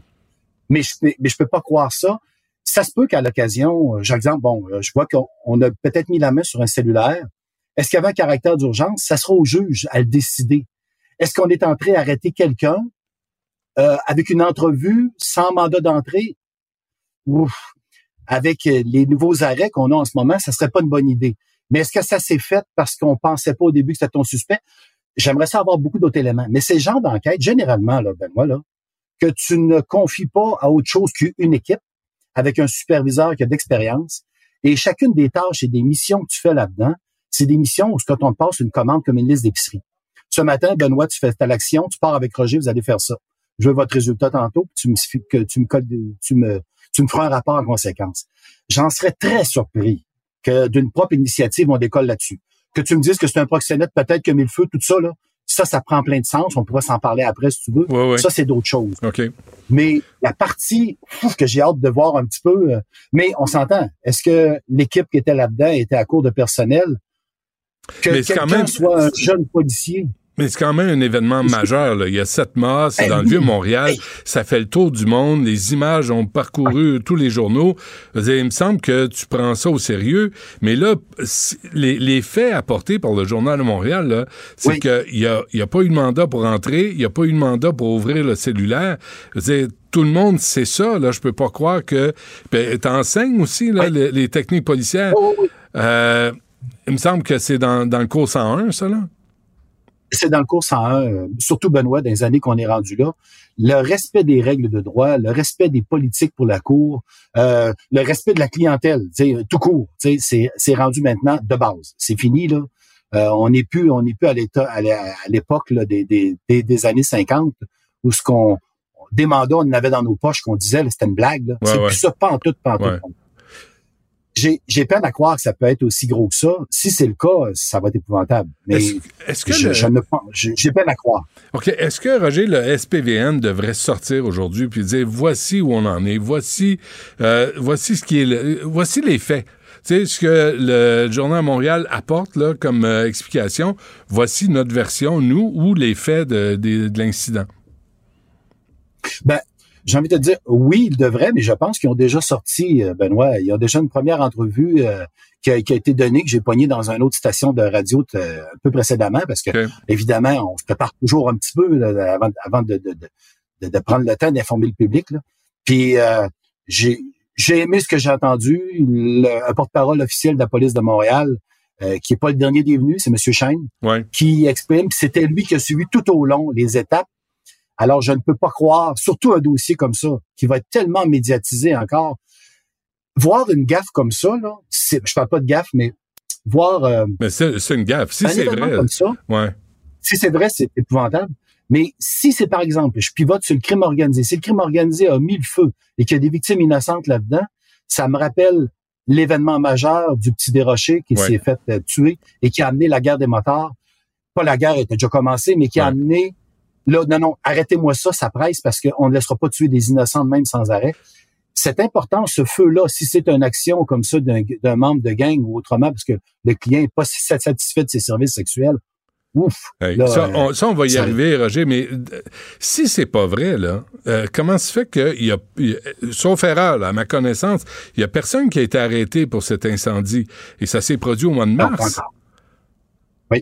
Fait que, si tout a été fait selon les règles de l'art, comment se fait qu'il n'y a personne qui a été arrêté jusqu'à maintenant? Tu poses une très bonne question, par exemple. Il y a un paquet d'éléments. Euh, supposons que là, on parle dans litige qu'il y a un cellulaire qui est en jeu. Supposons que c'est vrai, qu'il y a un cellulaire qui est en jeu, qu'on a saisi le cellulaire. Tu peux le saisir s'il y a un caractère d'urgence. Sinon, après ça, va te chercher des mandats, même pour le saisir et pour aller extraire toutes les données qui y a à l'intérieur. L'extraction de données, ça demande quand même un certain temps. C'est sûr que mars versus cette date-là, c'est long. Mais est-ce qu'on le sait depuis mars, cette personne-là? Est-ce qu'on a obtenu l'identité de cette personne-là suite aux caméras, suite à d'autres observations? C'est pour ça que j'ai de la misère à me prononcer là-dedans. Puis il y a un caractère extrêmement sensible. Mais je suis convaincu qu'SPVM, quand ils ont fait une sortie en disant que maintenant c'est un dossier de nature criminelle, qui enquêtait de nature criminelle, ils ont même pas voulu se prononcer si c'était des homicides ou de la négligence, mais je suis convaincu qu'ils ont des individus, ils ont des targets dans leur mire et qu'avant longtemps, on va les voir apparaître. Roger Ferland, moi, je pense aux familles des victimes là-dedans, là, ah qui lisent ça ce matin, qui disent Attendez, là, vous savez, c'est qui? Le gars s'est fait faire une branlette, il était pas content, il a mis le feu à l'immeuble, ça a coûté la vie de ma fille, mon fils. Puis, il est où, ce gars-là? Comment se fait qu'il est pas en prison? Comment se fait qu'il est pas arrêté? Il faut, mm. Peut-être l'entrevue a été euh, parfaite de l'autre côté pour euh, le porte-parole du SPVM, mais il reste qu'il y a, y personne qui a été arrêté pour cet acte de, toute évidence criminelle. Tout à fait. Puis c'est là que vous c'est encore plus important, Benoît, que quand les gens vont aller l'arrêter, peux pas, t'as pas droit à l'erreur. Ouais. C'est pas le temps de commencer à oublier une règle de droit ou de pas avoir donné son droit à l'avocat ou de, peu importe ce que tu entends dans un film où on n'est pas dans série indéfendable, là, où est-ce que les policiers sont tous à, moitié compétents, là. Puis là, t'as peu, là, on est dans des crimes majeurs. Ouais. Où est-ce que tu as une situation expressément complexe qui va avoir des incidences tantôt, des poursuites civiles, poursuites criminelles, c'est convaincu. Ouais. Tu sais, non. Euh, je pense pas qu'on improvise là-dedans. En tout cas, si c'est le cas, ben, d'après moi, il y a des gens qui, il y a des têtes qui vont rouler. Mais je pense pas du tout. Si cet enquêteur-là, c'est vrai, là, ben, mais le journal l'affirme, euh, qui, euh, qui comprenait pas que ça prenait des mandats. Il me semble qu'ils ont des formations, vous avez des formations à suivre, des cours à réussir, des examens à passer. Si tu sais pas ça une fois que tu es en fonction du service de police de la ville de Montréal, tu devrais peut-être aller travailler chez McDo. Tu as tout à fait raison. C'est pour ça que c'est des il y a peut-être il y a peut-être une explication, il y a peut-être une raison. Comme je t'ai dit tantôt, s'il faut que je t'interpelle sur la rue rapidement, il y a un, caractère d'urgence. Mais là, on a on a aucun contexte. On n'a rien. On a une citation qui, qui, qui est citée, puis euh, généralement, les journaux d'enquête, euh, on s'entend au Journal de Montréal, euh, ah ils sont sa coche. Fait que je vais faire confiance jusqu'à preuve du contraire, mais je fais confiance aussi, j'ai envie de dire, à l'expérience des policiers dans ce contexte-là. Attends un petit peu, là. Je peux pas croire. Sinon, il y a un superviseur qui a manqué à sa tâche. Là, ça mérite, en tout cas, euh, euh clarification ah là, des événements. L'autre affaire, Roger, là, puis c'est pour ça que j'ai pensé à toi ce matin en lisant la nouvelle, c'est que le gars, là, si, on comprend les événements, le gars est pas satisfait des services d'une prostituée qui a été, euh, qui est sous le, disons, l'autorité d'un proxénète, là, ou la violence d'un proxénète. Là, tu dis, on le sait que les gangs de rue ont investi le Vieux-Montréal. On le sait que les gangs de rue achètent des condos avec de l'argent sale, puis blanchissent leur argent comme ça. Comment se fait qu'en sachant ce qu'un gars a eu des services dans le Vieux-Montréal, il n'y a pas eu d'opération, comme vous avez fait à Québec, l'opération Scorpion? Ouais, très bonne question. Ce qui se produit en ce moment, euh, souvent, quand les gens achètent avec l'argent du fruit, ils ne mettent pas leur nom généralement. Et présentement, la majeure partie des proxénètes qui opèrent en ce moment utilisent des moyens de transport et des lieux qu'on ne peut pas facilement identifier. Airbnb est l'exemple parfait. Ils se déplacent constamment d'un Airbnb à un autre. Alors, ils déplacent les filles. Tu as juste besoin de payer. Tu es relativement anonyme. Tu le fais de cette façon-là. Tu te déplaces en taxi, tu te déplaces en Uber extrêmement difficile des policiers de les intercepter. C'est facile quand le gars a son auto, il a toujours la même. Tu peux mettre un micro sur le char, tu peux mettre une caméra, tu peux mettre euh, un GPS. Là, mm. tu n'es même pas capable. Puis, rajoute-moi un petit critère à ça, euh, Benoît, c'est le phénomène de 636, interception aléatoire. Alors, même si tu penses voir passer tes gars dans l'auto qu'il y a là, faut que tu trouves un motif pour aller t'articuler pour aller les chercher. Sinon? Alors, en ce moment, c'est difficile. Ils se déplacent dans des lieux, puis ils sont pareils à Québec puis partout en province. Là. Airbnb très populaire pour les proxénétistes en ce moment. Mais si tu les vois passer là, comme policiers, là, là, tu peux être accusé quoi de profilage racial, tu peux être euh, accusé de racisme systémique, tu peux euh, ben, tu verrais passer ce que j'appelle des bons clients dans un véhicule, que tu es certain.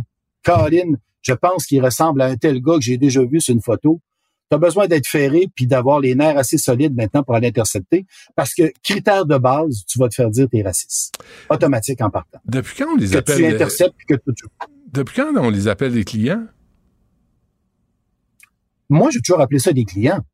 Moi, c'est mes meilleurs clients. Les ah. motards, c'était mes meilleurs clients encore. Ah j'ai toujours appelé ça des clients. Moi, je ah, service à clientèle. Je les en prison. OK. C'est un service que tu rendais. ça, ça, c'est un peu du Roger, mais c'est comme ça que je le partage aux jeunes.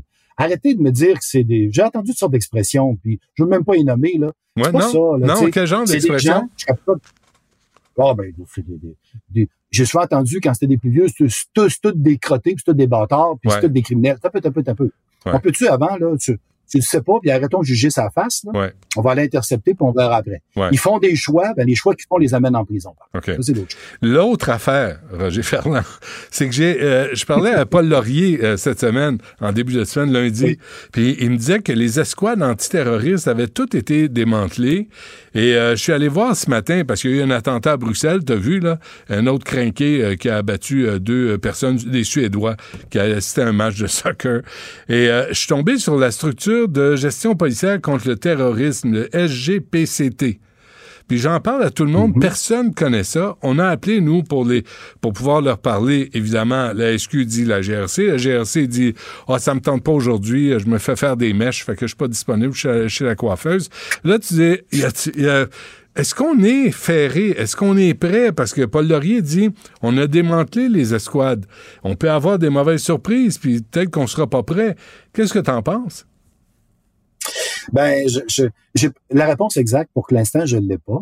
Je sais qu'il y a des unités qui ont, qui ont été formées, qui ont été faites dans le passé, mais ça a toujours été euh, suite à des événements majeurs la première escouade, le, le, le, gros escouade du SWAT euh, antiterroriste qui avait été faite par la GRC, avait été faite parce qu'un autobus avait parti de Montréal et avait monté jusqu'en Ontario. Et finalement, il s'était rendu compte qu'on n'avait pas d'équipe capable d'intervenir sur interprovince, comment on procéderait, puis un groupe tactique. Ça avait pris ça. Mais je sais que cette escouade-là, au fil des années, a été démantelée démontée également. Par contre, c'est ça.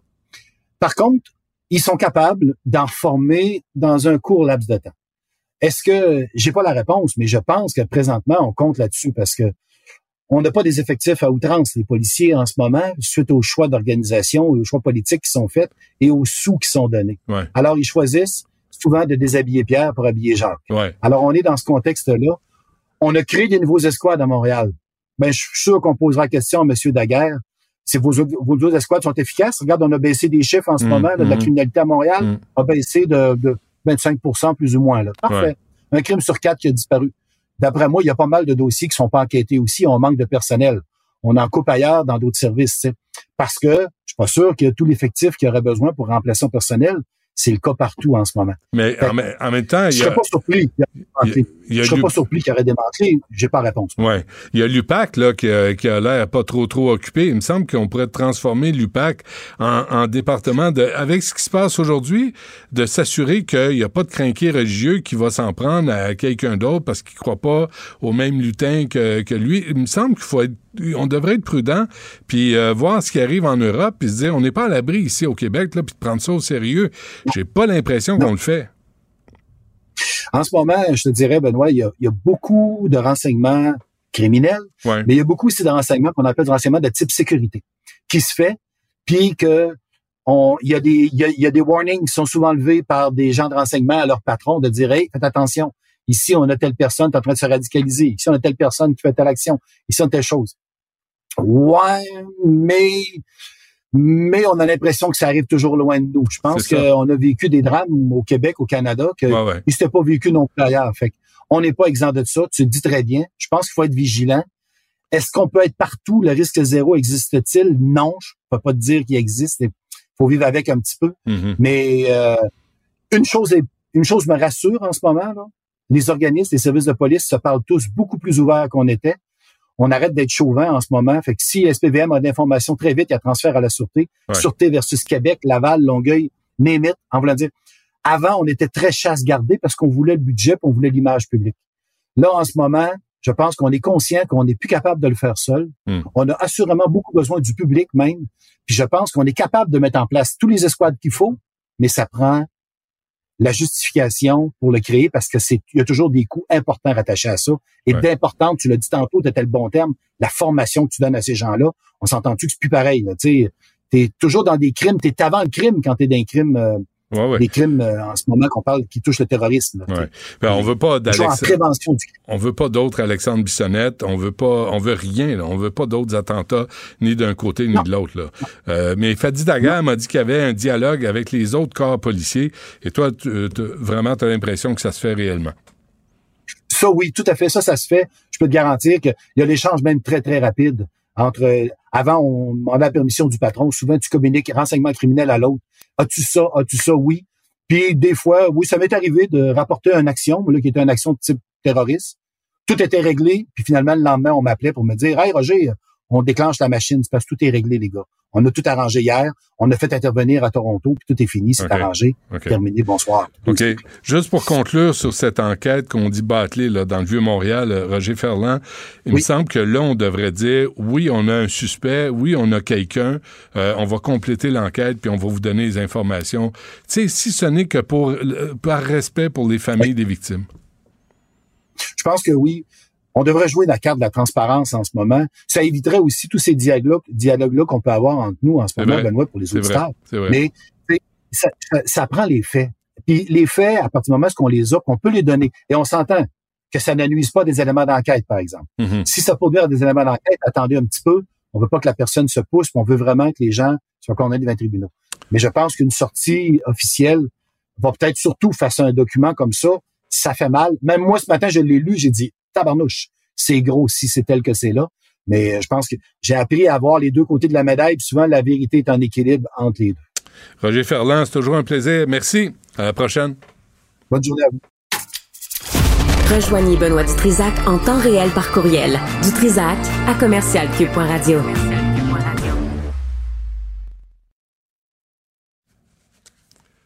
Alain Pronkin est avec nous euh, pour euh, sacrément ici une semaine où on doit parler de religion, c'est bien euh, cette semaine. Alain, bonjour. Oui, bonjour Benoît. Bonjour. Tu veux commencer avec le pape Vas-y. Ben, je vais commencer avec le pape. Le pape, il a fait des déclarations parce que, évidemment, il est arrivé les événements à l'hôpital Ali Arabe et il prend des nouvelles tous les jours des religieuses qui sont sur le front à Gaza.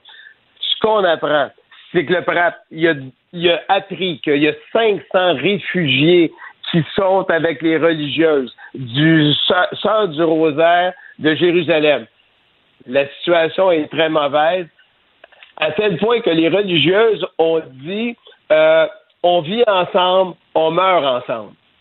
Ils disent, on, ils disent partir pour aller où? Les religieuses qui sont là ont des enfants musulmans handicapés, ils ont des blessés, des gens qui ne peuvent pas se déplacer et des gens qui sont abandonnés là. La situation est très précaire au niveau euh, sanitaire, mais il y a 500 personnes qui sont sous la protection d'une dizaine de religieuses, Benoît. Et ça, c'est la réalité du terrain. Et là, ils ont dit, ben, on a eu une petite accalmie parce qu'ils ne dorment pas. Hein. Il y a des bombes continuellement. Ils ont dormi cinq minutes durant la nuit. Ben, il y a une mère qui a demandé le baptême pour son enfant. Puis ont dit, au moins, ça nous a fait une belle cérémonie. La seule chose qu'ils peuvent faire, parce qu'il n'y a pas d'électricité, il n'y a absolument rien, ben, ils font des messes, puis ils font le chapelet. Fait font deux messes par jour, puis un chapelet, puis ils demandent à tout le monde sur la planète, priez pour nous, puis faites que ça cesse. Hmm. Et juste pour situer pour cet hôpital-là, euh, Ali, Ali Arabe, qui veut tout simplement hôpital du peuple arabe, ça a été fondé en 1882 par les anglicans. Les missionnaires anglicans ont dit ça prend des hôpitaux à cet endroit-là. Ils en ont fondé un. Il y a juste 80 lits là-dedans, Benoît. Et pourquoi le pape a peut-être pas parlé directement euh, de cet hôpital-là? Parce que c'est de la responsabilité des anglicans. Et Justin Welby, qui est le chef de l'Église anglicane, en a parlé. Il a condamné ce qui se passait là, puis il a dit écoutez, arrêtez ça, mettez des, couloirs humanitaires. Et on voit que le Vatican euh, travaille le plus fort possible pour essayer de trouver une solution pacifique à ce conflit-là qui, qui, qui, ça n'a pas de sens. Ouais. Euh, D'un autre, euh, d'autre part, euh, Alain, aux États-Unis, il y a un enfant musulman qui a été poignardé. Oui, ça n'a pas de sens. Le petit gars a 6 ans, c'est un Palestinien, il est avec sa mère. L'individu a 71 ans et il frappe à la porte, la porte ouvre, et là, il se met à. Je veux pas te donner le nombre de coups de couteau qui ont été donnés, mais plusieurs dizaines, tant l'enfant. L'enfant en est décédé. Et les, policiers sont arrivés. Ce que je veux souligner là-dedans, Benoît, c'est qu'il y a un groupe de rabbins de Chicago qui sont allés aux funérailles. Parce qu'on sait, dans le cas des musulmans, les funérailles doivent avoir dans les 24 heures du décès. Et les rabbins sont allés là, ils ont dit, écoute, il dit, euh, je veux retrouver la situation exacte. Il dit, hum, excuse Benoît, je ne peux pas vous dire que c'était simple d'être là. Les rabbins qui sont avec les musulmans, ce ne sont pas des temps simples. Mais le meurtre d'un enfant de 6 ans à cause de sa foi et de son identité n'est pas quelque chose de compliqué à définir. C'est un crime odieux. Et c'est pourquoi des rabbins sont allés aux funérailles de cet enfant-là. Il dit tout le monde pleurait. C'est une tristesse inouïe. Et ça se passe à Chicago, aux États-Unis. Hmm. Et celui qui a tué est un catholique hmm. qui est pratiquant et qui est allé tuer un enfant de 6 ans ça n'a pas de sens. Ouais, les, les, exemples se multiplient. Hein? Le, le, ah. le, prof de français qui est poignardé euh, à Bruxelles, euh, l'autre qui tire euh, sur deux Suédois, Suédois qui viennent d'aller voir un match de soccer. C'est la haine, la haine pure. C'est absolument dégueulasse. C'est la haine. À, à l'état pur, à des gens qui ont rien à voir dans les et qui sont innocents. Ben un enfant de 6 ans, ben Benoît, ben c'est comme, pour moi, là, il y a il y a des bouts que je suis obligé de me contrôler pour pas m'enrager. Euh, Parle-nous du cardinal Pizzabella? Pizzabella. Oui, le cardinal Pizzabella, qui est euh, le cardinal qui est en charge de Jérusalem. Ce cardinal-là est d'origine italienne. Et il a dit tout simplement avec ce qui se passe, parce qu'il est à Jérusalem, échanger les enfants contre ma personne. S'il y a quelqu'un à mourir, ben j'irai. Et il a fait cette déclaration-là parce que lui aussi, il dit on est encore dans une situation où tu as mille chrétiens qui, sont qui vivent encore à Gaza, qui ne savent pas où aller parce qu'il n'y a pas de place à aller. Il y a des enfants, ben il dit échangez les enfants contre moi. Fait au moins, c'est un cardinal qui dit ben moi, je suis prêt à y aller. Mais ils sont tous pris parce que tu as le prêtre, tu as un des curés de Gaza qui est du côté de Bethléem, il peut même pas retourner voir son monde. Il dit, moi, je vais aller voir mon monde, je vais être avec mon monde, je vais être solidaire. Hmm. Et évidemment, c'est impossible pour eux de passer. Mais ce qu'on se rend compte, c'est que le Vatican, l'Église, essaie de nous donner de l'information de ce qui se passe sur le terrain, puis de ce qu'ils essayent de faire.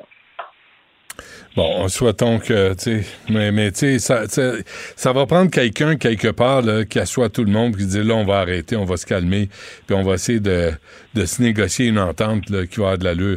Euh, mais on est loin de ça, de toute évidence. Là, euh, Ah, on est vraiment proche. euh, au, au Saguenay-Lac-Saint-Jean, Alain? Ouais, pour changer les idées un peu, les religieux qui sont là-bas veulent vendre leur terrain et leur chocolaterie. Et là, ils disent, écoute, la seule offre qu'on a de la MRC, c'est une somme de 3 millions, alors que ça en vaut 5. Et ils ont, malgré tout, ils ont dit, on va vendre la chocolaterie des pères trappistes au Saguenay, que plusieurs personnes connaissent.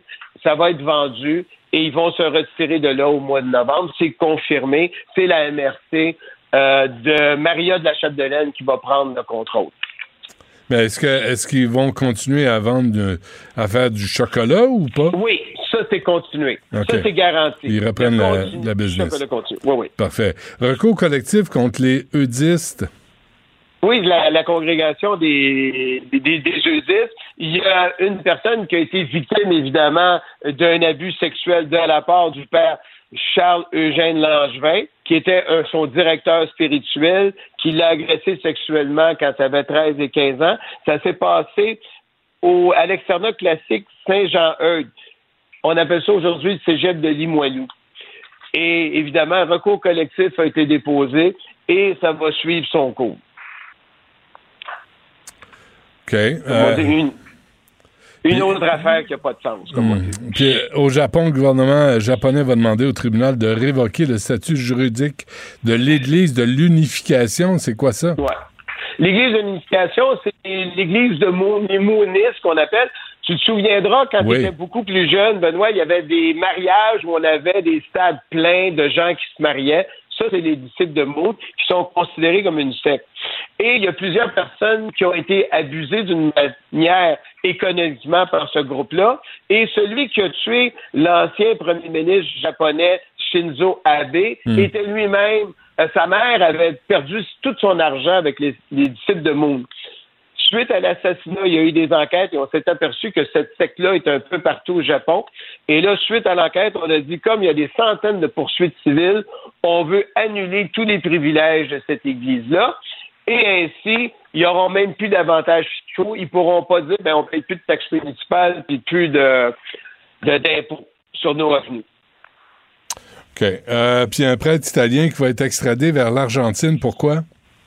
Oui, on avait déjà parlé un petit peu, il y avait eu des demandes. Entre 76 et 83, il était aumônier militaire et il a participé à la torture des gens que le régime militaire euh, arrêtait et à, la meurtre de certains des individus.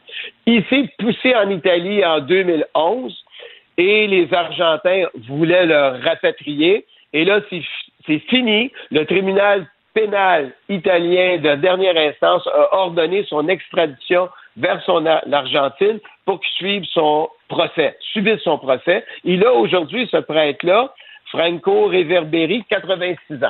Hmm. On les pogne souvent en retard, hein? Oui, mais au moins qu'il aille subir son procès pour les crimes de guerre qu'il a Ouais. fait. J'ai vu ça, Alain, avant qu'on se quitte, là, cette euh, religieuse là, qui, qui plaque au sol un écologiste. C'est quelque chose à voir, ça. Ah oui, puis elle l'a ramassé par les épaules. Je sais pas si c'est un plaqué légal au football, si c'est ramassé par les épaules. Pas sûr. Mais ce qui se passe, c'est qu'il y a des religieuses euh, qui veulent construire une chapelle pour 3500 personnes. On est dans un village de 453 habitants. Alors, les écologistes disent on est contre, mais ils sont pas tout seuls, les écologistes. L'évêque local est aussi contre cette construction-là. Mais les religieuses disent non, on veut y aller. Il y a même une enquête du Vatican là-dessus. Et là, il y a les écologistes qui vont manifester. Les religieuses sont autour de, de la, j'allais dire le mot la pépine. Et là, il y en a un qui vole des. Et, et là, on voit la religieuse qui court après lui et qui te le plaque, mon Mhm. gars. C'était quelque chose. Elle devrait faire le camp d'entraînement des Alouettes. et, euh, et, et, et là, c'est le débat qui poursuit, mais ils ont toutes les autorisations judiciaires. Mais le Vatican est contre. J'ai hâte de voir la force du Vatican, mais c'était avoir une religieuse qui va plaquer l'individu. Puis après ça, elle se sentait comme toute mal. Non, non, je suis pas violente. Hey, t'as plaqué un gars qui était pas mal plus gros que toi, là. Et d'aplomb, là. D'aplomb. Ouais, niaise pas avec les nonnes. Hein? Oh, oh, non, pas celle-là. Parfait. Pas celle-là. Merci Alain. À la semaine Merci. prochaine. Salut. Et bonne journée, Benoît.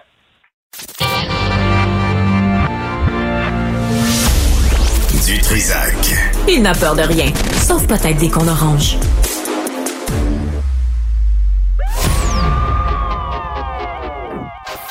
Maxime Delan, Déjà un premier événement violent. journaliste à l'agence QMI. Ça porte tout à fait la signature du crime organisé.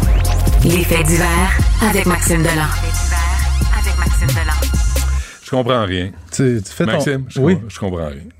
Je sais parce que dans le Vieux-Montréal, là, là, Roger Ferland dit il serait étonné euh, que vraiment un enquêteur aussi pioui comprenne pas que ça prend des mandats pour fouiller dans un téléphone, pour rentrer chez quelqu'un. Euh, et là, ils vont. Là, la, la SPVM va dans les médias pour dire non, non, tout est fait selon la règle de- les règles de l'art. Mais là, t'as pas, t'as pas de, t'as pas de suspect. Il a été arrêté, mais on sait pas c'est qui. Il a été arrêté et relâché, selon ce que j'en comprends, il est relâché sans accusation, du moins pour le moment. Mais l'histoire en tant que telle, la bombe qu'a révélée ce matin notre collègue Marc Sandreski du Journal de Montréal, premièrement, ça vient de Marc Sandreski. Je te le dis d'onde, si c'est lui qui l'écrit, c'est parce qu'il est très, il est très, bien chose. informé. Il est très, très bien informé. Euh, ce qu'on apprend premièrement dans son article, c'est que cette histoire-là d'incendie mortel, je te rappelle, 7 morts, 9 blessés dans le Vieux-Montréal.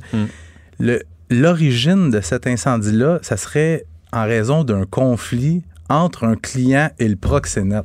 Peux-tu croire à ça? Moi, quand je suis tombé sur le cul en apprenant ça. Ça, moi, je trouve ça. ben, raison de plus de l'arrêter au plus crisse. Si ce n'est que par respect pour les familles des victimes. Oui. Tu sais, pour dire, on est, on est sur le cas, puis c'est pas vrai qu'il va nous échapper. Mais si t'as pas eu de, si t'as pas demandé un mandat pour fouiller dans son téléphone, pour rentrer chez lui, c'est ça. L'enquête, là, est scrap. Parce que, tu sais, pour parler à des, des procureurs, des avocats, une virgule mal placée dans un mandat de perquisition, ça peut, tu sais, j'exagère un peu, mais à peine, ça peut être suffisant pour faire dérailler complètement un procès. Fait que là, on, on a arrêté le gars, on l'a relâché. Pourquoi? J'aimerais ça te le dire, j'ai pas la réponse. Mais s'il y a effectivement des coins qui ont été tournés ronds un peu dans cette enquête-là, qu'il y a des cellulaires qui ont été fouillés sans mandat de perquisition obtenu en bonne et due forme, il y a un problème parce que éventuellement il va y avoir arrestation. Ça va se transporter devant le tribunal. On est six mois plus tard. Oui, on est Mars, avril, mai, Ah, mais- juin, juillet, août, septembre, octobre. Sept mois plus Mais on n'est pas là, par exemple, euh, arrête de vivre dans ton monde de licorne, on n'est pas dans CSI ici. Il y, a des crimes qui sont résolus 24 heures plus tard. Mais non, regarde-moi pas avec cette face-là. C'est fréquent là, que ça les policiers aient besoin de plusieurs mois, même des années pour. euh, Attends, pour- attends, attends, attends. Ils, ils savent c'est qui. Cédric. Cédrica Provencher, Benoît, ils savent c'est qui. Ils savent c'est qui. Ils savent c'est qui. Y Mais a-t-il une là, il y a arrestation? Il en a eu une. Oh, il, a été, il a été condamné. Il y a eu des entourloupettes. Oui, oui, mais je peux te nommer C'est un plein. ordinateur que tout le monde peut utiliser. Donc, c'est pas moi. Ah ouais. Non, je. On connaît l'entourloupette. Oui. Sauf que ce que je te dis, c'est que c'est- c'est. Usuel, c'est fréquent que les, policiers aient besoin des mois, voire des années d'enquête avant de résoudre un crime. Puis là, on parle de l'incendie le plus meurtrier des cinq dernières Ah ouais, décennies. Qui a fait le tour du monde. hein. Oui. Les images ont fait le tour du monde. Mais c'est épouvantable comme histoire. Puis moi, c'est un conflit entre un client et le client n'était pas satisfait des services sexuels Hey, hey, obtenus. Mais Imagine ton- ta fille, ton fils est mort parce que lui est pas content de la Ben, branlette qu'il a eue. Va, va parler aux familles des, des- je pense, c'est 34 ou 37 personnes qui sont mo- mortes dans l'incendie du bar Bluebird en 72. Je pense que c'est l'incendie le plus meurtrier de l'histoire euh, de la province. C'était trois gars chauds qui s'est fait refuser l'accès au bar. Il était revenu puis il avait flambé à la place. Mhm. Mais si effectivement, ben, je dis si effectivement, Il l'écrit noir sur blanc, notre collègue Marc Sandreski. Il l'écrit noir sur blanc. Il y a des coins qui sont tournés ronds. Il va falloir vraiment suivre ça dans les prochaines semaines parce que là, le SPVM sort, donne des entrevues donne des entrevues, mais il joue sur les mots. Moi, je, je trouve que ça sent l'opération de damage control parce que quand on leur pose des questions claires, est-ce que c'est vrai telle chose? Est-ce que c'est vrai telle chose? Avez-vous arrêté un suspect, oui ou non? Ouais, mais là, on peut pas aller là. Euh, et on veut pas nuire à l'enquête. Il y a une enquête. Avez-vous fouillé un téléphone sans mandat? Ouais, pas- Êtes-vous rentré chez le gars sans mandat? C'est des éléments d'enquête, on peut pas répondre à ça. Ben, il Euh, y a personne. Si c'était pas vrai, il dirait non, c'est absolument pas vrai ce qui est, ça. Là, ça n'a pas été dit. Ben, Sept morts, neuf blessés. Hein? Oui, oui. Faut, faut le rappeler. Et euh, un immeuble euh, qui a fait le tour du monde en images, qui est dans un secteur touristique. Et la question, j'en ai parlé à Roger, euh, le proxénétisme, là, les gangs de rue, dire, les pimps là, dans le Vieux-Montréal, avec Airbnb, Mm-hmm. puis dans, ils se promènent en Uber, là, on, on le sait. On le sait que ça existe. Là. On le sait que ça se déroule. A pas l'air Plus que tu penses en plus. Ouais, hein? Beaucoup plus que tu penses. Ouais. Puis ça pas l'air intéressé la police? Ça les intéresse, mais encore là, ça prend des enquêtes. Ça prend des Ça enquêtes. prend des enquêteurs compétents. Ah, mais je- ça, par exemple, je, je suis pas prêt à aller là. On a des enquêteurs compétents. Oui? Oui, oui, oui, oui. En tout cas, là, on attend, euh, on attend de voir la face du gars qui a mis le feu à Tout un le monde, immeuble. on a bien Et. Ouais. Ouais. Euh, alcool au volant, hein, Maxime? Accusé d'avoir tué un ado, une fille, une femme qui aurait récidivé, quel- euh, récidivé quelques mois plus tard. Le texte vient d'être euh, mis sur nos sites. C'est une histoire de la collègue du Journal de Montréal, Valérie Gontier. Ça risque de te faire réagir. Je sais pas si tu te souviens de cette histoire-là. C'est survenu il y a presque un an jour pour jour. On est le 5 octobre 2022 à Carignan. Il est 20h40. Il y a deux jeunes de 15 ans qui reviennent en scooter Ouais. d'un petit party. Il est pas 1h du matin, il est 20h40. Des petits gars responsables qui retournent chez eux. Ils s'immobilisent à un feu de circulation. Tu sais, les feux de circulation temporaires dans une zone de construction. Puis là, bang! Ils sont happés par l'arrière par une femme qui roule à haute vitesse en état d'ébriété. Il y a un des, deux, un des deux ados qui est mort. L'autre a subi de très graves blessures. Puis encore aujourd'hui, il vit avec des séquelles de cet accident-là. Je me souviens ce que la mère avait dit. Euh, Elle avait, elle avait raconté dans les médias que quand ça avait cogné chez elle tard le soir, elle pensait que c'était son petit bonhomme qui arrivait à la maison. C'était les policiers qui venaient pour y annoncer son décès. Plus tôt ce mois- ce mois-ci, après une enquête d'un an, les policiers ont finalement procédé à l'arrestation de la conductrice Sherilyn Boucher pour conduite avec les capacités affaiblies par l'alcool et la drogue et aussi pour conduite dangereuse. Elle est demeurée détenue à la suite de son arrestation et on apprend que de nouvelles accusations viennent d'être portées contre elle parce que huit mois après avoir tué le jeune de 15 ans, alors qu'elle n'était toujours pas arrêtée, elle a été arrêtée en boisson au volant de son véhicule avec les phares de sa voiture éteints à Saint-Lin-Laurentide. Pourquoi elle pas été arrêtée? Ben parce qu'à l'époque, on avait des soupçons sur elle. Mais encore là, Benoît, ça prend des preuves hors de tout doute pour la faire Quoi, elle a fui les lieux? Euh, je pense qu'elle avait été rencontrée à, à l'époque, si je me trompe pas, là, je veux pas dire n'importe quoi. Il y a peut-être des marques sur la voiture, tu fais peut-être des liens. Et il faudrait que je vérifie, je veux pas dire n'importe quoi. Est-ce que c'était sauvé? Je suis pas certain, là. Mais si elle s'est pas sauvée, je comprends pas qu'elle n'ait pas été arrêtée. Bonne question. Mais j'ai pas la réponse. Je voudrais pas dire n'importe quoi. Mais c'était une femme que, en 2015, avait déjà été condamnée une première fois pour conduite avec euh, on, sous l'influence de l'alcool. allumer là, avec elle. Hein? Mets-toi dans la peau des parents aujourd'hui. Esti, ouais. Euh, et euh, fusillade encore? Ben, en fait, ça faisait longtemps que j'avais pas vu une soirée occupée comme ça hier soir. Trois événements majeurs en l'espace d'une heure. D'abord, 20h50, un véhicule qui roule à très haute vitesse sur le boulevard Louis H. Lafontaine, en bordure de l'autoroute 25. Le conducteur perd le contrôle, un vol plané de plusieurs dizaines de mètres. Quand les policiers arrivent sur place, ils trouvent le conducteur blessé. On le transporte à l'hôpital. Conducteur de 18 ans, passager de 19 ans, euh, blessure très, très, très grave. Le décès n'est pas confirmé, mais ce qu'on me dit, c'est qu'il est dans un état de mort cérébrale. 21h45, on est moins d'une heure plus tard, dans le quartier Rivière-des-Prairies. Il y a trois ados de 16 ans qui sont dans une voiture, puis à un moment donné, une rafale de coups de feu qui sont tirés dans leur direction. On me dit au moins 10 coups de feu. Les trois jeunes, il y en a, deux atteints au bas du corps, un troisième à la main. Ceux atteints au bas du corps, on parle de blessures graves qui ne mettent pas leur vie en danger. Du côté de la police, officiellement, on dit qu'ils sont pas connus des policiers, mais on refuse de dire, par exemple, s'ils peuvent tremper dans une gamique quelconque. Mhm. là. Ils n'ont pas de dossier criminel, en tout cas. Enquête en cours dans ce dossier-là. Et cinq minutes plus tard, sur le boulevard Lacordaire à Montréal-Nord, il y a quatre jeunes, début vingtaine, qui ils roulent à haute vitesse sur Lacordaire. Le conducteur perd le contrôle, happe des véhicules stationnés et finit sa course dans un arbre. Le décès du, du conducteur est constaté sur place.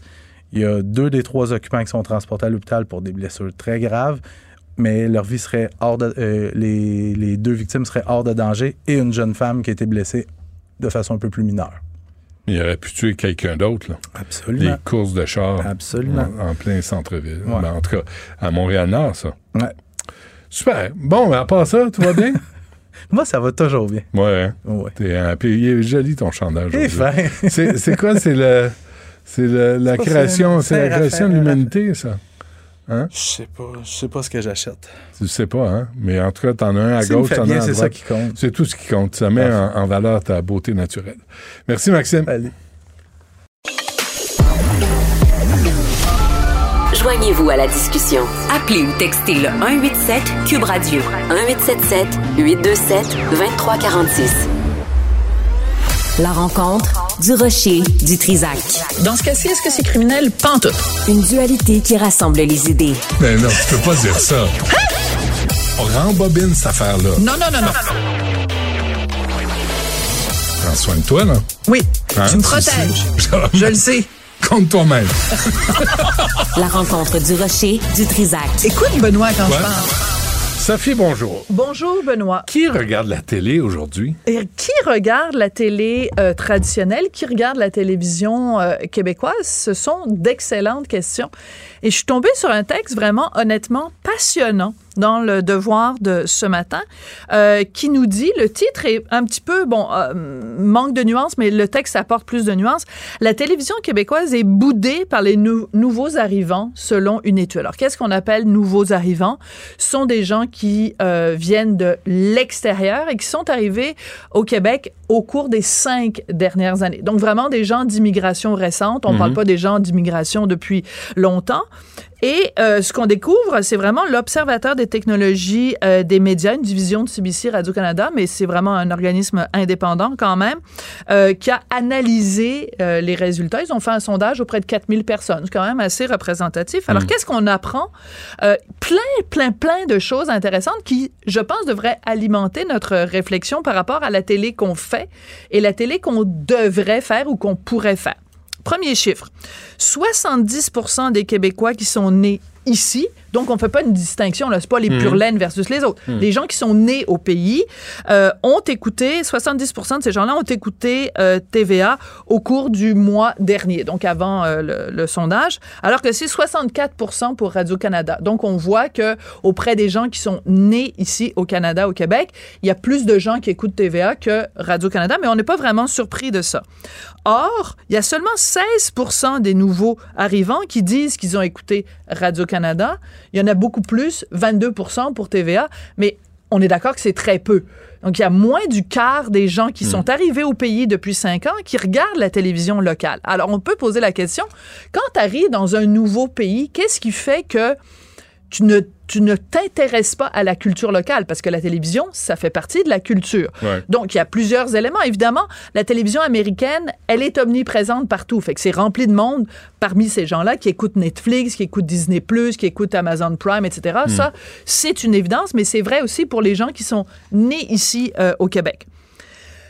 Le Devoir a parlé à des spécialistes, dont une dame de l'UCAM qui est très souvent interviewée, puis elle dit, ben, il y a un préjugé, malheureusement, euh, envers la télévision québécoise, ce préjugé, préjugé-là qui dit que la télévision québécoise n'est pas assez inclusive, que à la télé québécoise, dans les téléromans, dans les émissions, euh, il n'y a pas suffisamment de diversité. Il n'y a pas de gens qui apparemment, visiblement, font partie d'une catégorie euh, haute ça fait longtemps qu'on entend ça. Voilà. Alors, c'est- intéressant. C'est pour ça que je te dis, c'est un article passionnant, parce que cette même dame, Stéphanie Boisvert, elle dit, un préjugé, parce qu'il y a énormément d'efforts qui ont été faits au cours des dernières années, mais la, la population, et en particulier la population qui est arrivée récemment, est quand même dans ce préjugé-là. Et elle dit ça va prendre des années avant de se défaire de ce stéréotype-là. C'est- intéressant parce que si tu regardes pas à Drôlement télé, intéressant. tu regardes pas à télé, Tu penses que mais tu as un préjugé quand même de ce qui est à la télé sans l'avoir regardé. hein. Oui, parce que peut-être aussi tu lis 92 000 chroniques écrites dans des médias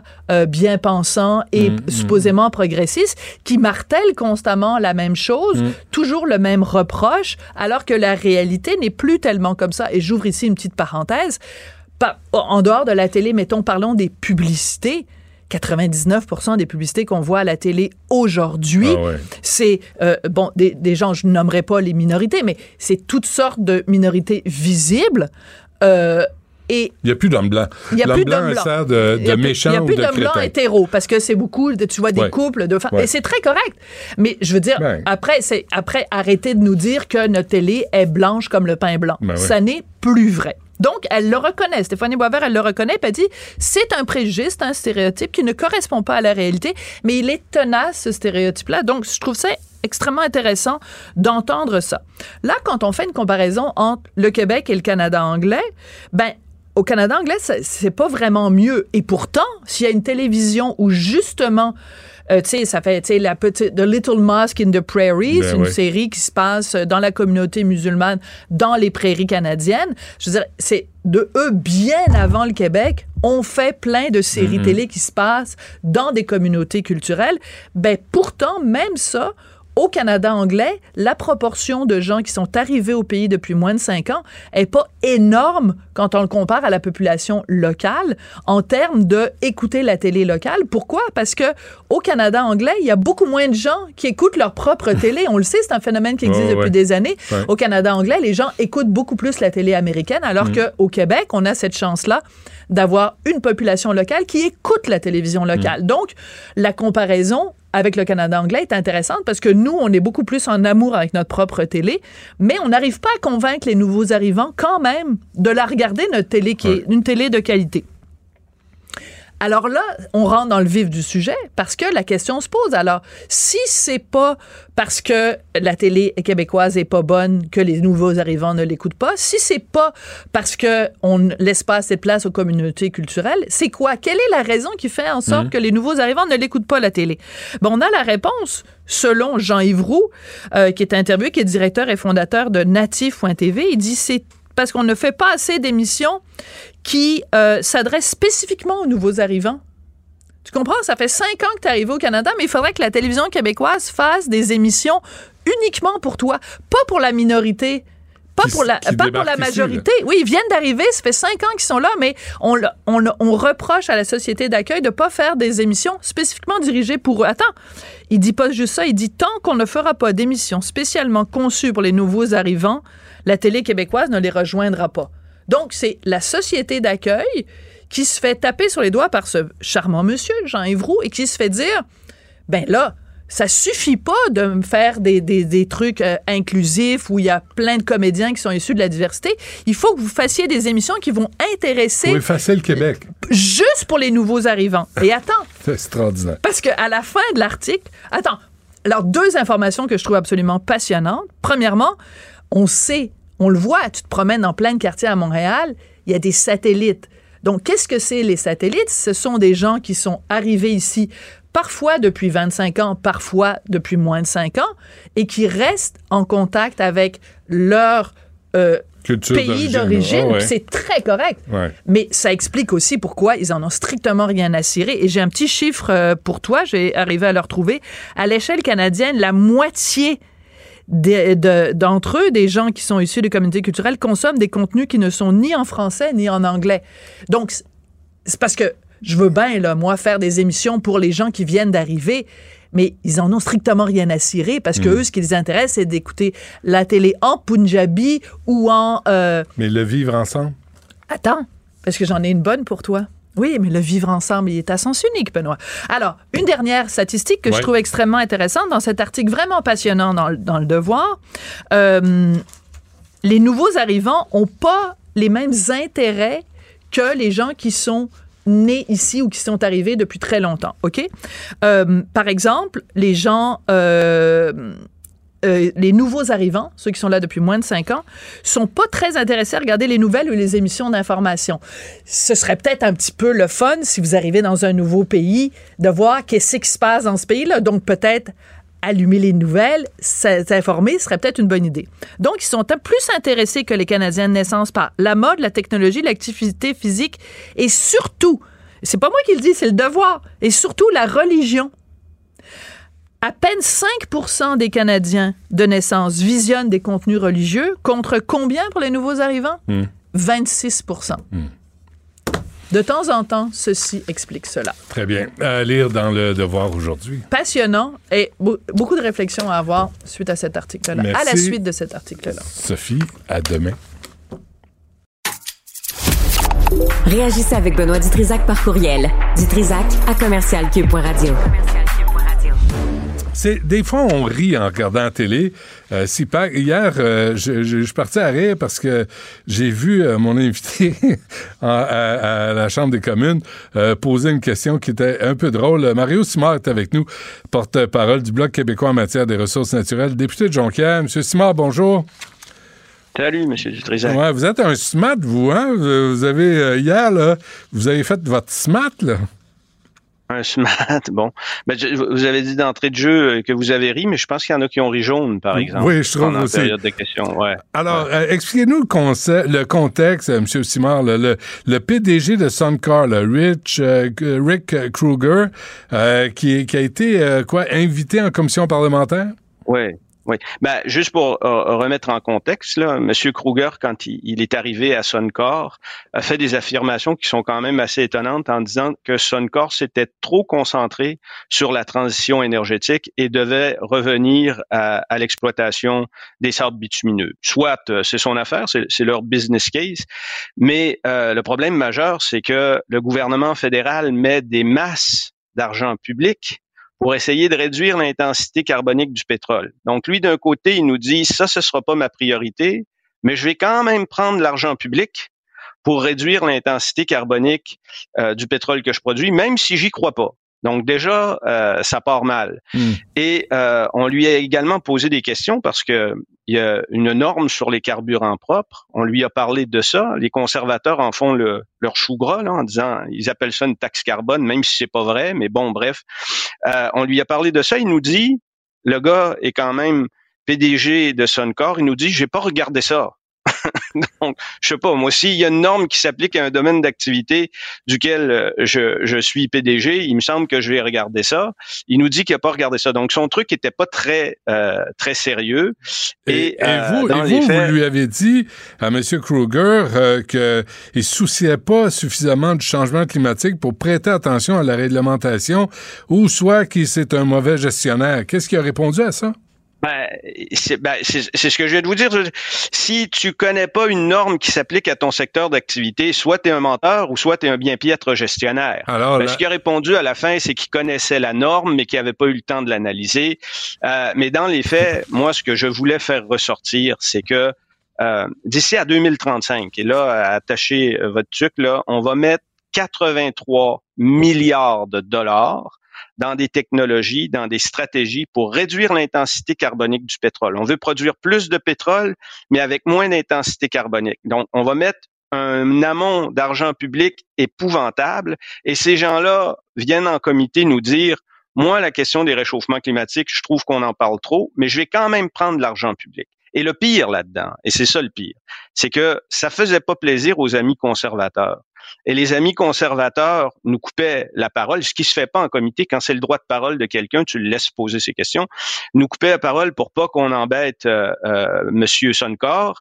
Et non seulement ça, mais il y a un conservateur qui s'est levé pour demander pardon au PDG de Suncor au nom de tous les Canadiens. Hmm. Je peux comprendre qu'on fasse ça aux communautés autochtones, mais demander pardon au nom de tous les Canadiens à Suncor, pour moi, à ce moment-là, t'es plus un laquais du secteur gazier pétrolier là, c'est c'est impensable comment tu es couché par terre là. T'es plus es la carpette du secteur gazier pétrolier. Est-ce que M. Kruger a eu la bienveillance d'accorder son pardon? Ah, je, je, sais pas. L'histoire le dit pas. Je sais pas. Euh, mais bon, il y a une, proximité certaine avec le Parti conservateur. Euh, je, je, veux pas entrer là-dedans. Mais pas plus fin. Les, les libéraux sont pas plus fins parce que pendant toute la séance, jamais ils ont remis en doute tout l'argent qu'ils sont en train de mettre là dans, dans, dans le secteur gazier pétrolier pour réduire leur intensité carbonique. Ils auraient pu le dire candidement. Si vous y croyez pas, ben pourquoi on investirait Et euh, puis qu'est-ce que vous allez faire avec cet argent-là si on vous le donne? Puis ben vous n'y croyez ben pas là, on va gaspiller des milliards? Ben, ben, ben oui, et, elle va servir à quoi cet argent-là? En, en 2023 euh, c'est une année record. Les pétrolières ont fait 200 milliards de profits. C'est énorme. Et aujourd'hui, tu as des gens euh, ici à la Chambre des communes qui essaient de nous faire croire que si on leur met des normes, eh ben c'est les gangs petits qui vont payer parce que ça va hausser le prix de l'essence. J'ai jamais vu quelque chose d'aussi indécent que ce discours-là que je vois présentement des ah, conservateurs. bon, ben, Mario Simard, euh, restez là. Je vais vous faire jouer. Hier, j'ai reçu Pierre, Pierre Paulus là, sur euh, son projet de loi C-325 pour remplacer C-5, là, puis responsabiliser les criminels, quelles que soient leurs origines ou leur communauté. Mais on a, on a fait un petit détour. Ben, j'ai demandé s'il allait arrêter les publicités avec votre patron, M. Blanchet, euh, hum. en voiture quand il s'adressait, le Parti conservateur, au Québec. on écoute sa réponse. Ben là, au niveau économique, par exemple, le Bloc euh, aide pas les citoyens avec le, la fameux support là, que lorsque les députés du Bloc en Chambre des communes demandent d'augmenter radicalement la taxe carbone, qui, est un, qui a un impact direct au Québec, malgré ce que le Bloc dit. Euh, il y a un impact, c'est une taxe fédérale qui est plus appliquée en dehors du Québec parce qu'on a notre propre taxe chez nous, mais il reste que l'impact des coûts, euh, ça s'amène chez nous. Et la deuxième taxe, qui est un règlement, le Bloc le supporte. Euh, ça va augmenter de 17 sous le, le litre d'essence. Donc, pour nous, on demande au Bloc d'arrêter de supporter le gouvernement dans l'augmentation de ces taxes-là, qui, dans le fond, euh, n'ont pas d'impact positif pour l'environnement et surtout coûtent cher aux citoyens. OK, donc, ah, voici, c'était les accusations envers le Bloc québécois du Parti conservateur. Tu vois, tu vois, il chemine tranquillement parce qu'au début, il disait il y a deux taxes carbone. Il faisait pas distinction entre la bourse du carbone au Québec et la taxe qui existe véritablement dans les autres provinces. Là, il chemine. Là, ils reconnaissent qu'il y, a une tarification du carbone qui est propre au Québec. Euh, deuxième chose, on ne vote pas sur une norme. Il y a personne qui a voté pour la. Et j'ai fait dire ça à des conservateurs pour montrer à quel point ils sont idiots en chambre. Là. Je leur ai demandé sur la norme sur les carburants propres, avez-vous voté pour ou contre? Ben, il y a deux, trois oiseaux qui se sont levés en disant, moi, j'ai voté contre. Ben, t'as pas voté contre, mon ami, parce qu'on vote pas sur une norme. C'est pas, c'est pas de cette façon-là que ça marche. Hmm. C'est une directive du gouvernement. Et pire, pire que ça encore, vous connaissez peut-être Madame Dominique Vien, euh, qui est députée conservatrice maintenant, qui était ministre à Québec. Au moment où on a mis en place la bourse du carbone à Québec, elle était au, au, euh, au Parti libéral. Et donc, probablement qu'elle applaudissait derrière Philippe Couillard quand ils ont mis ça en place. Mais elle s'est présentée à la Chambre des communes en brandissant une feuille où c'était indiqué qu'il y a un tarif sur le carbone au Québec. Mais ça, c'est des gens qui le font et c'est de façon illégale selon la protection du consommateur. Donc, elle s'est présentée à la Chambre des communes pour brandir une feuille qui critiquait une loi à laquelle elle a participé quand elle était à Québec. Ça, c'est la tartufferie du Parti conservateur qui essaie de faire passer les pétrolières comme du pauvre monde et en disant si on nuit aux pétrolières, eh ben c'est monsieur, madame, tout le monde qui sont les gangs petits ouais, mais, mais qui vont en payer aussi, c'est que si tu augmentes de 17 sous le litre encore à cause d'une taxe, ben les transports, tout va augmenter, puis c'est les gens qui vont payer pour euh, pour ça. Puis dans le fond, ça change quoi en bout de ligne là, euh, comme résultat ben, concret. Ben voilà, moi, moi, je dis, ton 10 sous, mon chum, là, on vient, on va le regarder ensemble. On va le regarder comme fois ensemble. C'est sans commune mesure avec le 83 milliards de dollars qu'on va mettre pour essayer de réduire l'intensité carbonique du pétrole. Prends cet argent-là, redistribue-le aux aînés qui ont des pensions de vieillesse puis une sécurité de la vieillesse qui fait dur au possible. Redistribue-le aux gens qui ont de la difficulté à se loger, à se vêtir, à se nourrir. On va être ailleurs. Et là-dessus, le mensonge est épouvantable aussi parce que le prix du pétrole, il est fixé par les marchés. Hmm. Donc, que tu ajoutes cette norme-là, ça changera absolument rien. À la fin, le prix du pétrole, il est fixé par la bourse. Et ça, c'est un autre mensonge conservateur. C'est facile. au, au, début, ils étaient dans une forme de populisme là où euh, ils voyaient ils voyaient partout des taxes, mais maintenant ils sont ailleurs, ils sont même plus là-dedans, ils sont dans le mensonge décomplexé. À tous les jours, Pierre Poilievre fait ça en chambre. Il sait très bien qu'il ment. Et tôt ou tard, c'est pour ça qu'on leur répond plus, tôt ou tard, le lastique te revient dans le visage et ça va arriver immanquablement dans les oh. prochaines semaines. Faites attention à ce que vous dites. Là. Pierre Poilievre, c'est le prochain euh, premier ministre du Canada, là, M. Simard. Surveillez votre langage. là. Bon, ben je sais, je sais pas si c'est ce que vous souhaitez, mais bon, euh, ben, je pense que c'est bonnet, blanc, bonnet, bonnet blanc, euh, ou Monsieur Trudeau ou Pierre Poilièvre. Euh. Ah vraiment, oui.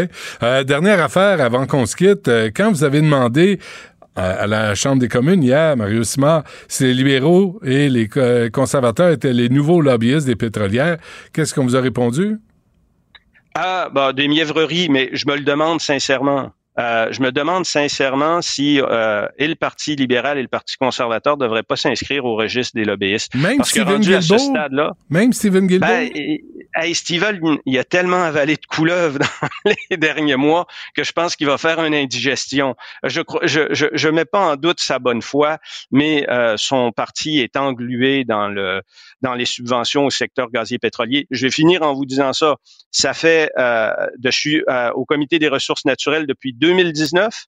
Depuis 2019, j'essaie de savoir c'est quoi une subvention inefficace au secteur gazier pétrolier. On n'est pas capable de me donner de réponse, mais on me dit qu'on a mis fin aux subventions inefficaces. On a mis fin à quelque chose qu'on connaît pas. Ça, il y a juste le Parti libéral pour faire ça. On se laisse sur ces paroles de sagesse. Euh, Mario Simard du Bloc québécois. Merci. Euh, à la prochaine. Salut. Bonne journée. Bye. Partagez vos observations avec Benoît Dutrisac par courriel. Dutrisac à commercialcube.radio. Sex audio avec Anaïs Gertin-Lacroix. Anaïs, bonjour. Allô, Benoît. Veux-tu commencer avec euh, Disney? Mm Allons-y. Donc, il y a une vidéo qui est refaite sur place depuis quelques jours, Benoît. C'est une courte, ben, une courte vidéo. Ça dure environ 11 minutes et c'est une vidéo, une production de Disney. Donc, ce sont des dessins animés. Ça a été créé en 1946 et c'était pour éduquer les jeunes femmes et les jeunes hommes, ben, oui, les jeunes hommes, mais surtout les jeunes femmes euh, aux menstruations. OK? Et je te dirais que j'ai été agréablement surprise parce que déjà là, on disait aux jeunes filles que c'était possible de faire du sport, que c'était possible de continuer à vivre, euh, même si on avait des règles. On explique l'utérus, ça vient d'où exactement les menstruations. Mais il y a quand même quelques passages, je te dirais, que je te supprimerais sur un moyen temps. Donc, je vais te faire entendre un extrait de cette vidéo-là qui est disponible notamment sur YouTube.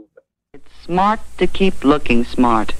That well-groomed feeling will give you new poise and lift your morale, especially when it's backed up with year-round fresh air and sunshine and plenty of rest and sleep. Because the best possible insurance against trouble on those days is healthy living every day. And that's the oh, story. Oh, j'aime la musique. There's nothing strange nor mysterious about menstruation. Ben ça, mais, mais ça, c'est intéressant quand même. 1946, puis il n'y a rien d'étrange ou de, de douteux à, aux menstruations. C'est quand même presque révolutionnaire. Ben, c'est ça, quand je suis tombée sur cette vidéo-là, je me disais, ben, voyons donc, c'est fantastique, encore à ce jour. Puis on s'en parlait, toi et moi, tu sais, à certains endroits, les menstruations, c'est encore tabou. Puis là, de voir déjà qu'en 1946, Disney mettait de l'avant cette vidéo-là pour éduquer les jeunes filles, notamment euh, dans les écoles. Les seules choses, comme je te dirais que je, je, ben, je travaillerais pas ça, je te retirerais ça totalement. euh, le, le, de conseiller aux jeunes femmes de continuer à se maquiller et à se mettre belles. Bon, c'est vrai, des fois, quand on n'est pas bien dans nos ben. Mon sang, excuse-moi l'expression, ça va être vulgaire comme une grosse merde. Il n'y a, pas, a pas d'équivalent. Je m'excuse, là, j'ai essayé, mais il n'y a aucun équivalent. Euh, puis je pense que je pense que la majorité des femmes vont être, vont être en accord avec moi. Donc, c'est sûr que des fois, bon, de se maquiller, d'essayer de se mettre sur son 36, ça peut aider, mais en même temps, de là à conseiller à quelqu'un de se mettre du mascara dans ses SPM, il y a plus de chances que je te le pitch d'en face que je me le mette sur les... Ah oui, à ce point-là? Ben, écoute, chaque femme est complètement différente. Moi, mes SPM se passent très bien, mais moi, j'en connais des amis autour qui ne peuvent travailler, qui vomissent, qui ont de la difficulté à marcher. Donc, ça peut être très violent. Donc là, c'est sûr que t'es jeune, t'as des crampes à finir, ah, on conseille quand même de continuer à te maquiller, euh, de conserver une bonne posture. Donc, crampe, pas crampe, que je te vois te pencher, mon Benoît. Non, on continue à garder la posture, euh, de rester gentil, parce que lorsque les menstruations seront finies, l'entourage autour de nous euh, restera le même. Donc, c'est juste ça, puis c'est vraiment vers la fin de la vidéo. Donc, au début, là, les sept premières minutes, je me disais, OK, c'est parfait, j'adore ça. Puis là, les trois dernières minutes, on ils m'ont perdu. Ils m'ont perdu un petit peu, ah mais en même temps, c'est bien de voir qu'il y a eu une évolution. Ben là, la, la posture, Benoît, le maquillage, ça peut, c'est, non, mais, mais, passer trois jours mais, ton lit.